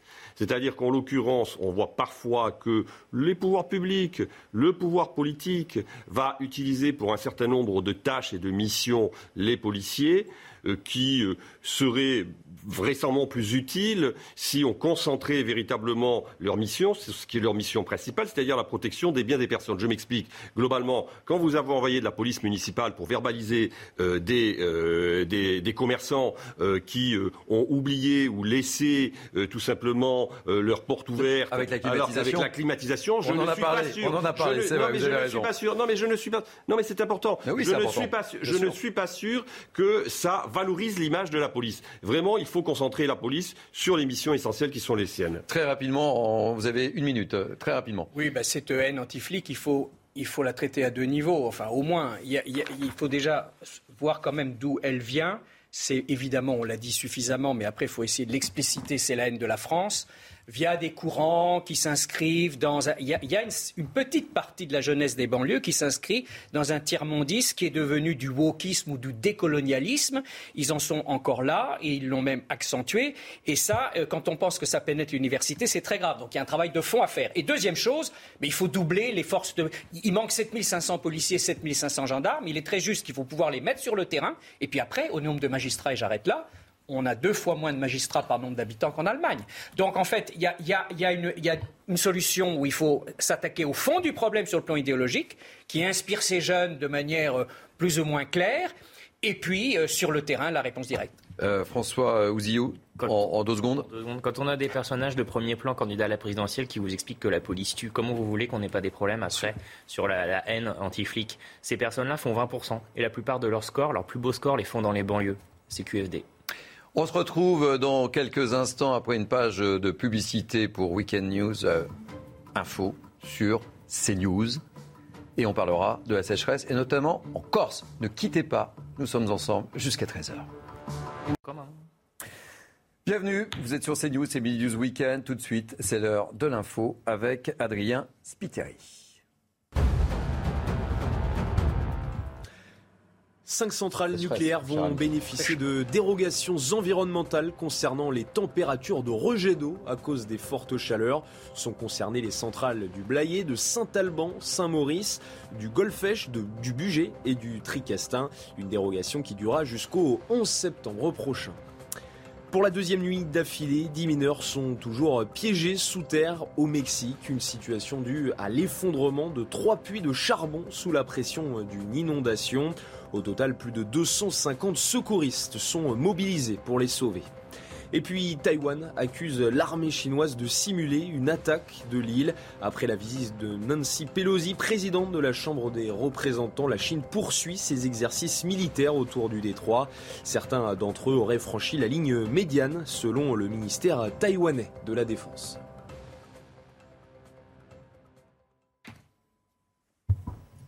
Voilà, et on se retrouve pour Midi News Weekend et il y aura un nouveau rendez-vous info dans une demi-heure. Je vous présente mes invités du matin. Arnaud Benedetti, professeur associé à l'Université Paris-Sorbonne, François Ouzillot, maire de Vernon, euh, conseiller euh, régional région Normandie, et Thibault de la Tocnay, conseiller régional Rassemblement national du Centre Val-de-Loire et auteur du livre Le choix souverainiste. On va parler Sécheresse, messieurs.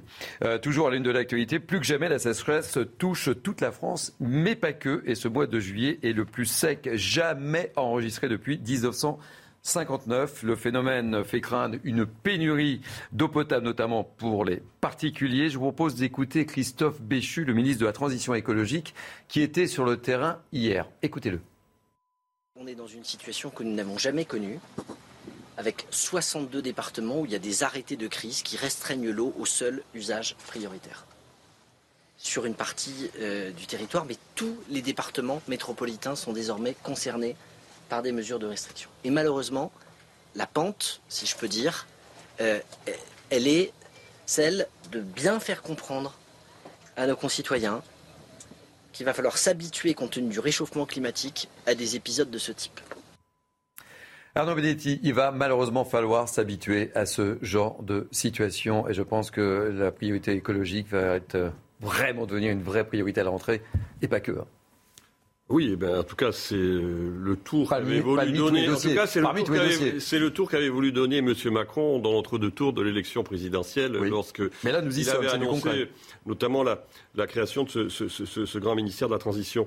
Mais si vous voulez, bon, on voit bien que dans la communication du gouvernement, c'est intéressant parce qu'il y a quand même quelque chose qui, euh, aujourd'hui, euh, à mon avis, fait écho euh, à cette communication. C'est ce qui s'est passé en 2003. Le gouvernement veut montrer, et Elisabeth Borne comme M. Béchu, comme le ministre de l'Agriculture, M. Fesneau, veulent montrer que dans une situation estivale où la tension euh, climatique est forte, euh, le gouvernement euh, est à l'action. Il ne peut pas être pris en défaut d'inaction comme l'avait été le gouvernement de Jean-Pierre Raffarin en 2003 au moment de la, canicule. Donc il y a ça aussi derrière, j'allais dire, la, démarche du gouvernement. Ensuite, les moyens et les marges de manœuvre sont assez faibles hein, quand même. Hein. Il faut, être clair. Hein. Le gouvernement ne peut pas faire grand-chose, l'exécutif ne peut pas faire grand-chose dans l'immédiat. Euh, finalement, bon, euh, les marges de manœuvre, ce sont les préfets, en effet, qui peuvent décider de restreindre ou pas euh, la consommation d'eau. Le gouvernement peut faire remonter, à travers un certain nombre de structures, de cellules, de concertation, des éléments d'information qui vont permettre justement aux préfets de prendre des décisions. Mais les marges de manœuvre sont extrêmement, en effet, limitées. Par contre, en effet, si vous voulez, je pense que la question de l'eau, c'est un débat essentiel pour les années à venir. On sait très bien que la question de l'eau, elle est stratégique. Elle est stratégique que dans les années, euh, dans les années 50, l'un des grands directeurs de la météo américaine, von Neumann, qui est d'ailleurs le, père de la, théorie, de la théorie des jeux, euh, disait que l'eau serait véritablement le sujet de conflits majeurs. Mais là, nous y sommes on y est, tout à fait. Et, euh, une réaction, puis ensuite je, vous proposerai d'écouter la réaction justement du, maire de la commune de Seyan dans le Var, qui est dans une pénurie d'eau. Mais d'abord, euh, votre réaction. Merci beaucoup. Alors, on ne nous attendait pas forcément sur cette question, mais là aussi, bon, il se trouve que je dirige l'Institut de formation de nos élus et nous avons formé euh, en partie les élus sur la problématique de l'eau, production, distribution. Et Laure Lavalette a eu raison d'interpeller le ministre sur deux points. C'est un problème extrêmement vaste. Mais il y a deux points sur lesquels il faudrait au moins réfléchir, parmi d'autres. C'est les fuites des réseaux. On a un assez bon, faut bien dire ce qui est, on a un assez bon euh, système de distribution d'eau en France. Il y a juste un problème, c'est vraiment le, point noir, c'est 20% de fuite. C'est la moyenne. Donc là, il y a quelque chose à faire. Et évidemment, les pouvoirs publics devraient bien intervenir auprès ben, des groupes qui distribuent l'eau et qui sont tous privés. Le deuxième point, c'est que, et ça, on rejoint le problème de la reconquête de la ruralité, du, déséquilibre des territoires et de l'accélération euh, d'une certaine migration vers les, campagnes depuis le Covid, euh, c'est le déséquilibre euh, des, des, territoires les plus ruraux et semi-ruraux. Et là, ça n'a pas été anticipé. Je veux dire, d'abord, il y aura une réindustrialisation, même soft, avec des, on sent qu'il y a une réindustrialisation qui se fera par des PMI propres, des petites usines modernes, en semi-ruralité, voire en ruralité, car les PMI, sont là. Il y aura des besoins. Les gens veulent revenir en partie en semi-ruralité. Et il va falloir comprendre qu'il faut rééquilibrer les besoins en eau. Et Laure Lavalette a eu raison d'interpeller le ministre sur ces deux points précisément. Pour être constructif, il faut vraiment anticiper le rééquilibrage des territoires y compris dans le domaine de l'eau. et on commence à parler d'installation d'usines de, dessalement euh, face à cette situation. Sauf que les usines de dessalement, on le sait, bah, il faut de l'énergie et c'est quand même assez coûteux. Ah oui, mais comme nous, on a le nucléaire, je veux dire, là, euh, moi, je défends le nucléaire depuis 20 ans. J'ai moi-même été ingénieur dans l'ingénierie nucléaire. J'osais pas en parler il y a 20 ans, il fallait pas en parler. Aujourd'hui, d'ailleurs, nous avons été les seuls à défendre toujours le nucléaire. Donc, défendons le nucléaire. C'est pour le moment une chance inouïe que nous avons. Et dans les énergies renouvelables, il faut y pousser, mais moi je pense plutôt, je préfère la géothermie, je vous le dis franchement, que l'éolien. Enfin, ça, c'est un débat technique. Donc, de toute façon, la France ne demande pas d'électricité. Hein, donc, euh, il est évident qu'il faut aller voir ce que font les pays, bah, comme les pays du Golfe, les pays euh, qui, ou même en Australie, qui savent effectivement désaliniser euh, ou dessaler tout simplement l'eau. Oui, oui, dessaler, ou les Israéliens le font aussi. voilà, il, il faudra peut-être passer à ça. Voilà. Je, vous propose de, prendre la direction du, Var, où, euh, vous le savez, il y a une, je le disais tout à l'heure, il y a plus d'une centaine de communes hein, qui sont au, régime sec. Et il faut essayer de faire preuve d'initiative. Je vous propose d'écouter le, maire de Seyan, euh, René Hugo, qui doit gérer cette situation euh, au plus pressé. Nous avons une saisonnalité qui est facturée, donc nous savions qui consommait beaucoup. Nous les avons donc euh, mis en garde, euh, puisque c'est une régie euh, intercommunale qui, gère l'eau, et elle avait les éléments voulus et même les moyens de prévenir par téléphone ou par texto, toutes les personnes susceptibles de consommer beaucoup. Certaines ont donc tout de suite réduit leur consommation, mais il y a eu malheureusement des, récalcitrants, comme on les appelle, et cela, eh bien, quand ils refusaient, euh, nous avions donc la possibilité d'installer des réducteurs, des limitateurs d'eau. Alors ça s'est fait bien sûr euh, avec des, mises en garde, comme des mises en demeure, et, les choses se sont quand même bien, bien passées. Donc on le voit, ce n'est pas simple de, résoudre ce, problème et ce, manque d'eau. On, va y revenir dans, quelques instants, puisque après le Var, je vous amènerai en Corse. Mais euh, là, je vais vous amener du côté de la Vendée, parce que le côté paradoxal, c'est qu'on voit des agriculteurs qui souffrent, qui sont en difficulté, des industriels qui souffrent, mais le malheur des uns faisant parfois le bonheur des autres, ceux qui se frottent les mains et je voulais donner un petit focus euh, sur cette profession, ce sont les producteurs de sel, producteurs de sel de Guérande et producteurs de sel de Noirmoutier. Et nous sommes en direct avec Elisabeth Vatteblet, qui est la présidente de la coopérative de Noirmoutier. Soyez là, bienvenue. Donc, euh, vous, vous êtes une femme comblée et heureuse par rapport à tout ce qu'on vient de dire, c'est que votre production de sel est énorme. Oui, la production elle est énorme, effectivement. Euh, de là à dire qu'on est comblé heureux, euh, effectivement, la sécheresse, c'est bon pour bon pour personne et euh, et on est capable de vivre habituellement avec une production moins forte que celle qu'on a actuellement. Quoi. Donc effectivement, nous, notre profession, c'est suivre les, la météo, puisqu'en fait, on est extrêmement météo dépendant. Les années où il fait très beau, on fait beaucoup de sel. Les années où il fait pas beau, on fait pas beaucoup de sel. Et comme on stocke euh, le, sel, c'est un produit qu'on peut stocker. Donc, les années où il fait très beau comme euh, très sec comme euh, en ce moment, bah, on va pouvoir faire de l'avance, faire du stock pour les années potentiellement où il fera moins de, où le climat sera différent. Et là, vous êtes vous êtes en train de battre des années records, là, c'est ça?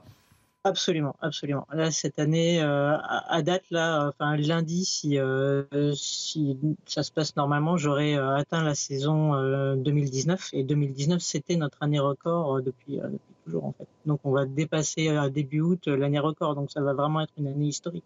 Vous êtes un peu les agriculteurs de la mer, si je puis me permettre. Mais comment euh, vivez-vous un peu effectivement la situation de... Puisque nous étions dans le Var, nous allons aller en, Corse dans quelques instants, juste après vous. Euh, ça touche tout le monde, même si pour vous, effectivement, euh, c'est une année particulièrement bénéfique, puisque le sel a besoin de soleil. Mais vous êtes solidaire, évidemment. Oui, bien sûr. Enfin, je vous dis, le, le réchauffement climatique, toutes ces problématiques-là, enfin, on n'est pas, on n'est pas on va dire, enfin, de toute façon, on peut pas être pour ou contre, mais on est, euh, on est vigilant par rapport à ça. Ah, on a des petits problèmes de, liaison directement. Euh, oui, écoutez, merci en tous les cas de ce témoignage, mais je voulais qu'on fasse un petit focus sur euh, justement ces euh, producteurs de, sel.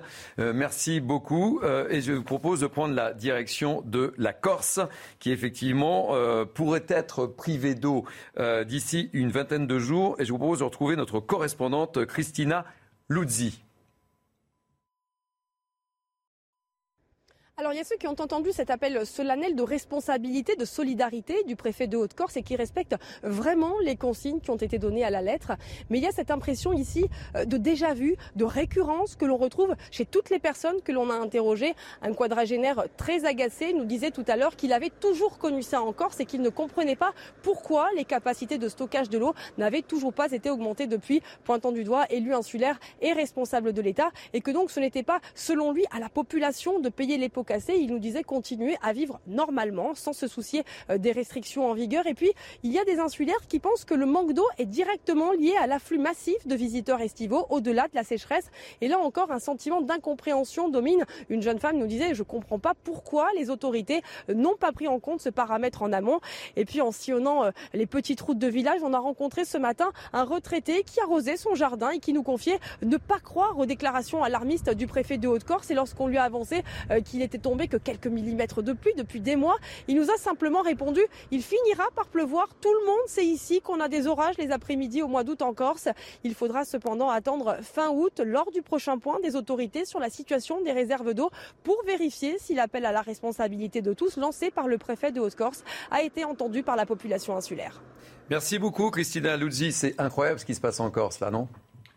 Oui, déjà tout ça, au final, c'est une bonne leçon pour les climato-sceptiques.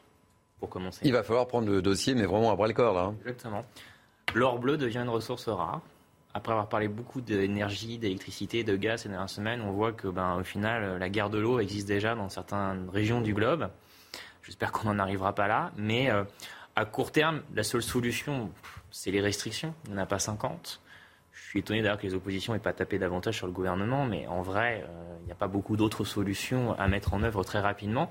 Mais je pense que là, pour le coup, c'est le maire qui parle, et vous en avez interrogé euh, d'autres. Il euh, faut penser moyen et long terme aussi sur l'aménagement du pays, sur l'aménagement des villes et des villages. On a tout bétonné, on a tout densifié, on a mis du goudron partout pendant des dizaines et des dizaines d'années, justement. Et donc, on a un problème d'irrigation, on a densifié les centres-villes, ce qui fait que maintenant, dès qu'il y a des fortes pluies, on a des problèmes d'inondation dans certaines caves, voire plus. On a les fleuves. Moi, pour le coup, je suis en, bord de Seine à Vernon. J'y habite depuis 37 ans. C'est mon âge. Euh, j'ai jamais vu autant d'inondations depuis ces dix dernières années, depuis que je suis maire. Donc ça fait aussi un peu plus de travail à chaque fois que le niveau de la Seine monte. Donc il faut réaménager mieux, plus intelligemment, veiller aussi à mettre en place des îlots de fraîcheur parce qu'on le voit bien dans certains de nos centres-villes, tout ce minéral crée des énormes îlots de chaleur avec plus de 60 degrés parfois sur le goudron ou sur le bitume. Remettre la végétation en cœur de ville, en centre-ville, en centre-bourg, pour que les personnes âgées, pour que les enfants aussi puissent de temps en temps s'aérer, puissent sortir sans avoir le soleil qui vous tape dessus à n'importe quelle heure euh, de la journée. Donc je pense que voilà, il y a à la fois des solutions locales, de moyen et de long terme dans le fait de repenser euh, notre aménagement du territoire et puis des solutions à très court terme sur les restrictions d'eau, j'en vois pas d'autres. Alors, on, on, Christina Luzzi, notre correspondante en Corse, le disait, certains Corses sont très très en colère. Euh, je vous propose d'écouter justement deux témoignages. Euh, le premier, c'est un restaurateur, le deuxième, c'est un, éleveur et, et je vous ferai réagir juste après. On est très inquiet puisque dans quelques jours, euh, on, nous annoncerait éventuellement qu'on pourrait même nous couper l'eau dans nos restaurants. Et voilà, là, on a commencé les premières mesures. Je dirais, on n'arrose plus nos plantes, on lave plus à grande eau notre, euh, avec le jet notre terrasse. Voilà, mais on est, on est que inquiet et en tant que professionnel, on, aurait bien aimé que ça fait quand même 20 ans ou 30 ans qu'on parle de cette sécheresse. Et aujourd'hui, on arrive presque à 15 jours d'une échéance très importante et on n'a pas résolu le problème. C'est vraiment catastrophique la situation qu'il y a en Corse. Euh, surtout que quand on voit tout, l'hiver l'eau euh, qui se déverse à la mer, qui n'est pas captée, euh, et il n'y a aucun projet qui est en cours. Euh, l'État devrait se poser les bonnes questions. Les sécheresses sont récurrentes, sont beaucoup plus proches. Euh, c'est tous les deux ans maintenant, tous les trois ans. Euh, ça peut plus durer comme ça. On, est, on, a, on a bout de souffle. Ils sont à bout de souffle, hein, vous voyez, hein, ces témoignages sont forts on sent l'exaspération et ils ont le sentiment d'être abandonnés et surtout que l'État n'a pas fait grand-chose en fait et n'a pas anticipé. Oui, exactement. Bon, les solutions à court terme, c'est malheureusement les préfets, le pouvoir en place qui peut les donner. On a parlé du problème des réseaux de distribution. Euh, on a beaucoup parlé sur ces plateaux des, nécessaires retenues réservoirs d'eau, mais là, une réflexion très intéressante, c'est toute cette eau qui va à la mer et qui n'est pas captée. En fait, moi, j'ai longtemps été dans le Vaucluse pendant plus de 25 ans. Euh, j'ai été élu, j'ai été industriel et euh, c'est un département merveilleux, le Vaucluse. Et ça fait partie de ces mouvements du, de ces départements du Sud qui ont été fortement irrigués. On appelle ça des sorgues. Mm. Alors c'est plus ou mm. moins naturel, plus ou moins des petits canaux. Et c'est d'ailleurs une des sources de richesse. C'est pour ça que le Vaucluse est un premier département pour les fruits, etc. Ça y est, vous vendez bien le Vaucluse, hein? Oui, oui, mais voilà. Alors maintenant, je suis en Centre-Val de Loire. C'est une raison merveilleuse aussi. Eh, allez-y, je vous en prie, je vous en prie. J'ai mon cœur resté aussi en Vaucluse, qui est un exemple. Et comme on va. Vous avez dans le tourisme, de la Comme on va vers des sécheresses, et comme, eh bien, il faut faire pareil. Il faut penser à réirriguer. Il faut sans doute irriguer de petits canaux. C'est, voilà, il faut faire ce qu'on a fait dans des, comme au 19e, on a fait beaucoup de choses. Ça, c'est, évident. Euh, il faut reprendre une politique de grands travaux compte tenu de cette accélération euh, du réchauffement climatique. Voilà. Et, arrêter d'imperméabiliser les Bien sols. sûr aussi. le côté paradoxal, c'est que la Sardaigne est, est, pas, est, située pas très loin de, de la Corse, comme vous le savez, et a priori la Sardaigne n'est pas touchée. Ça dépend de la géologie. Là, peut-être. Ça dépend. De, ça, non, mais ça dépend. Ça dépend de la géologie. Mais je partage ce que vous dites. Ce que dit le berger est extrêmement intéressant parce que là, vous avez un nombre de terrains qui euh, finalement euh, nous nous donne, verse au dossier une réflexion qui est pleine de bon sens et qui va bien au-delà parfois des réflexions technocratiques que l'on entend de ci de là, voire parfois idéologiques. Donc c'est extrêmement intéressant. Ensuite, concernant la Corse, c'est vrai que c'est pas une situation qui est nouvelle en la matière. C'est une situation qui est récurrente depuis de nombreuses années. On sait très bien que dès que vous êtes dans un village en Corse, lorsqu'il y a une période qui est une période de forte sécheresse, de tension climatique qui est très forte, eh ben vous allez être soumis à des risques de restriction d'eau. Hein. Les maires euh, prennent des arrêtés et vous demandent en effet, euh, euh, ou même coupe l'eau, en coupe l'eau à partir dans un certain nombre dans un certain nombre de créneaux. Donc c'est pas fondamentalement nouveau. Et là où tant le berger que le professionnel du tourisme ont parfaitement raison, c'est qu'en effet les alertes elles ont été faites depuis des années et des années. Mais finalement, on n'a toujours pas anticipé ce type de phénomène, ce type de problème. Et c'est la raison pour laquelle on se retrouve aujourd'hui dans ce type de situation. François Ozio, il est urgent d'agir là. Oui, il est urgent d'agir, mais encore une fois, je pense que le, sujet de l'urbanisation est un véritable sujet pour les, prochaines années.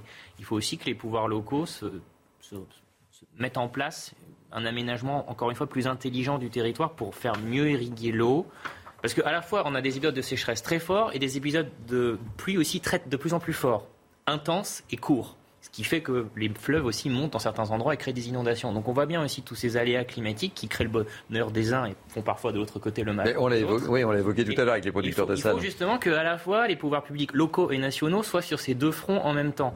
Parfois on a trop d'eau et parfois on n'en a pas assez. Bon. Ça, veut dire aussi, c'est que l'agriculture française va devoir aussi... Euh, s'adapter au, dérèglement climatique Oui, mais elle le fait déjà quand elle stocke euh, un certain nombre euh, de réservoirs d'eau euh, dans les champs. Mais je regardais l'émission ce matin en début de matinée et il y avait un des invités qui disait que certains militants écologistes avaient été vidés des réservoirs d'eau dans certains champs stockés par des agriculteurs. Donc vous voyez dans quel monde on est. C'est quand même intéressant, c'est que parce que l'agriculture, je veux dire, s'il y a un domaine qui s'est constamment adapté, c'est bien le domaine de l'agriculture. On lui a demandé de s'adapter en permanence. Je ne suis pas sûr qu'il y ait beaucoup de professions qui fait preuve, qui fait preuve d'une aussi grande plasticité que celle des agriculteurs, qui me semble là-dessus, du point de vue de l'adaptation, d'une modernité absolue. Donc, euh, en effet, peut-être qu'il faut qu'ils s'adaptent, certainement, en l'occurrence, mais il faut quand même battre en brèche cette idée que le monde agricole serait conservateur et qu'il ne serait pas capable de s'adapter. C'était pas ce que je voulais dire. Non, non, c'est pas ce que vous vouliez dire, mais je crois que c'est parfois un discours. je sais très bien que c'est pas ce que vous voulez dire, mais c'est un discours parfois que l'on peut, que l'on peut entendre.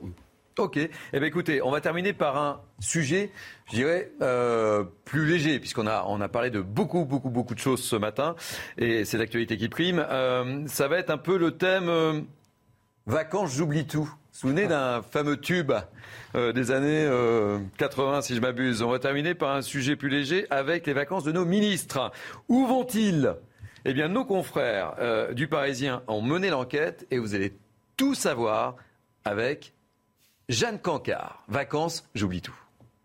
Une règle pour tous, rester joignable pendant ces trois semaines de repos. C'est pour cette raison que Matignon eh bien, demande à tous ses ministres de choisir une destination compatible avec l'exercice de leurs responsabilités et aussi que ça se trouve à trois heures maximum de la capitale. Par exemple, Elisabeth Borne, la première ministre, eh bien d'après nos confrères de l'AFP, elle se rend dans le Var, donc tout près du lieu de villégiature d'Emmanuel Macron, qui lui, depuis plus d'une semaine, est déjà dans le fort de Brégançon. Le président qui pourrait d'ailleurs y convoquer une réunion de ministre durant la trêve estivale concernant le risque de pénurie d'énergie à l'hiver. Pendant ce temps-là, Bruno Le Maire, lui, le ministre de l'économie, bien il va se rendre en Bretagne, puis aux Pays-Bas. Vous avez aussi Éric Dupond-Moretti qui, comme à son habitude, est bien, va aller à Nice, ou encore Gérald Darmanin qui, lui, va poser ses valises près de Marseille. L'été, c'est aussi l'occasion des coups de com, ou en tout cas des jolies cartes postales pour les ministres et les secrétaires d'État. Par exemple, la ministre de la Culture, Rima Abdul Malak, est attendue elle, dans le Cantal pour un festival de théâtre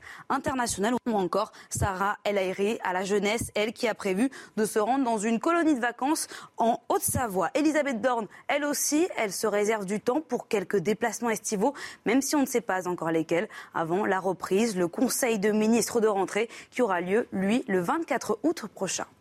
Bon, euh, Arnaud euh, Benetti, vous avez bien compris, lorsque je dis vacances, j'oublie tout. Euh, une chose est sûre, c'est que les ministres peuvent partir en vacances à condition de ne rien oublier. Oui, alors c'est un peu un marronnier parce que chaque été, on a euh, ce type de sujet de savoir où vont aller les ministres. Bon, Il faut qu'ils soient à deux heures de la capitale. ce, qui est, intéressant, c'est que par le passé, on a eu parfois des ministres qui se sont retrouvés à l'étranger, très loin, et qu'il a fallu rapatrier parce qu'il y avait un dossier qui était un peu chaud. Donc ce qu'on voit depuis quelques années, c'est que les ministres privilégient quand même la destination France, et ils le font savoir, parce que tout simplement, c'est un élément aussi de communication pour le gouvernement. Et surtout, quand je disais quand j'oublie tout, ils n'ont pas à oublier les dossiers là. Parce que la rentrée va être chaude. Tout à fait. Euh, François Ozillou Oui, comme vous dites, c'est le marronnier, mais enfin, on est, on est, Effectivement, ils vont pas à Dubaï, oui, c'est vrai. Euh, ils font des vacances très traditionnelles, très classiques, mais ils ont droit à des vacances comme tout le monde. Enfin, ils travaillent pour le coup pas 35 heures par semaine. Ils ont des dossiers euh, importants, ils ont une pression permanente. Je doute qu'ils abandonnent leur téléphone, euh, euh, leur tablette et euh, la plupart de leurs collaborateurs en direct ou pas assez régulièrement durant leurs vacances et sur leur lieu de villégiature. Je pense qu'un certain nombre d'entre eux feront sans doute des déplacements ministériels d'ailleurs dans un périmètre plus ou moins important autour de leur En fonction de l'actualité évidemment. Ce n'est pas des machines, ce n'est pas des robots. Trois semaines de vacances sur 52, ça me paraît pas voler. Euh, Thibaut de la Tocnay, je le disais euh, avec euh, Arnaud de Benedetti, euh, effectivement, ils ne peuvent pas tout oublier parce que la rentrée va être chaude et les dossiers ne manquent pas. Sur tous les sujets, vous avez raison, social, sécurité. Voilà, sur, sur juste peut-être un petit mot pour être plus léger, je remarque qu'ils vont quand même beaucoup au bord de la mer, ils ont bien raison, ils vont peut-être chercher la, la, fraîcheur. Et je m'aperçois, et c'est naturel, quand on prend ses vacances, on, on va un peu loin des métropoles. Alors je voudrais juste terminer avec ce qui sera un élément moteur de la, vie politique future si on, la gère comme il faut, c'est gérer une certaine démétropolisation. Je rejoins certains propos qui ont été euh, tenus sur, ce plateau. Il va falloir gérer pour plein de raisons une certaine démétropolisation. Et un petit mot, vous voyez, je vais rendre hommage aux maires. Je pense que c'est dommage que les, maires des communes et des plus petites, euh, plus les communes sont petites, plus on a de mal à en trouver. Or, il faut sauvegarder à tout prix euh, ce rôle du maire qui aura un rôle, on l'a vu, en sécurité, sur le problème de sécheresse. Il faut sauvegarder, c'est un bien unique de la France, nos 35 000 communes. Peut-être oui à l'interco pour un certain nombre de rationalisation de dépenses, mais sauvegardons les communes françaises c'est l'enracinement de la France. Eh bien, ça sera le mot de la fin. avec une simplification du millefeuille, quand même, administratif. tout à fait. Bon, ah, c'est indispensable. Est-ce que vous, êtes parti en vacances? Est-ce que vous partez en vacances? Oui, oui. Vous partez Je vais au fin fond de la Bretagne. Euh, François Ozio Déjà parti. Vous êtes déjà parti. Arnaud, vous partez pas, vous Si, je suis parti, je suis revenu et je vais un peu repartir. Et je vous interdis de partir en vacances. Merci. Euh, merci. Euh, fin de ce Midi News Weekend. Merci de nous avoir suivis. Merci à nos invités, donc Arnaud Benedetti qui ne part plus en vacances, François Ouzillot qui est revenu de vacances et Thibaut de la Tocnay qui va, lui, partir en vacances. Je voudrais remercier chaleureusement Martin Mazur qui m'a aidé, qui me parlait à l'oreillette tout au long de ces trois heures. Déborah James Madja qui m'a permis d'organiser cette matinée. Merci aux équipes de la programmation et merci aux équipes en régie. On se retrouve demain matin, 10h, 13h pour Midi News Weekend. Trois heures d'infos et l'info se poursuit sur CNews avec les belles figures de l'histoire. Belle journée, vous êtes sur CNews, surtout ne zappez pas. When you make decisions for your company, you look for the no-brainers. If you have a lot of mailing to do, stamps.com is the ultimate no-brainer. Use the stamps.com mobile app to mail everything you need to keep your business running with up to 89% off USPS and UPS. Make the same no-brainer decision as over 1 million other businesses with stamps.com. Use code program for a special offer. That's stamps.com, code program.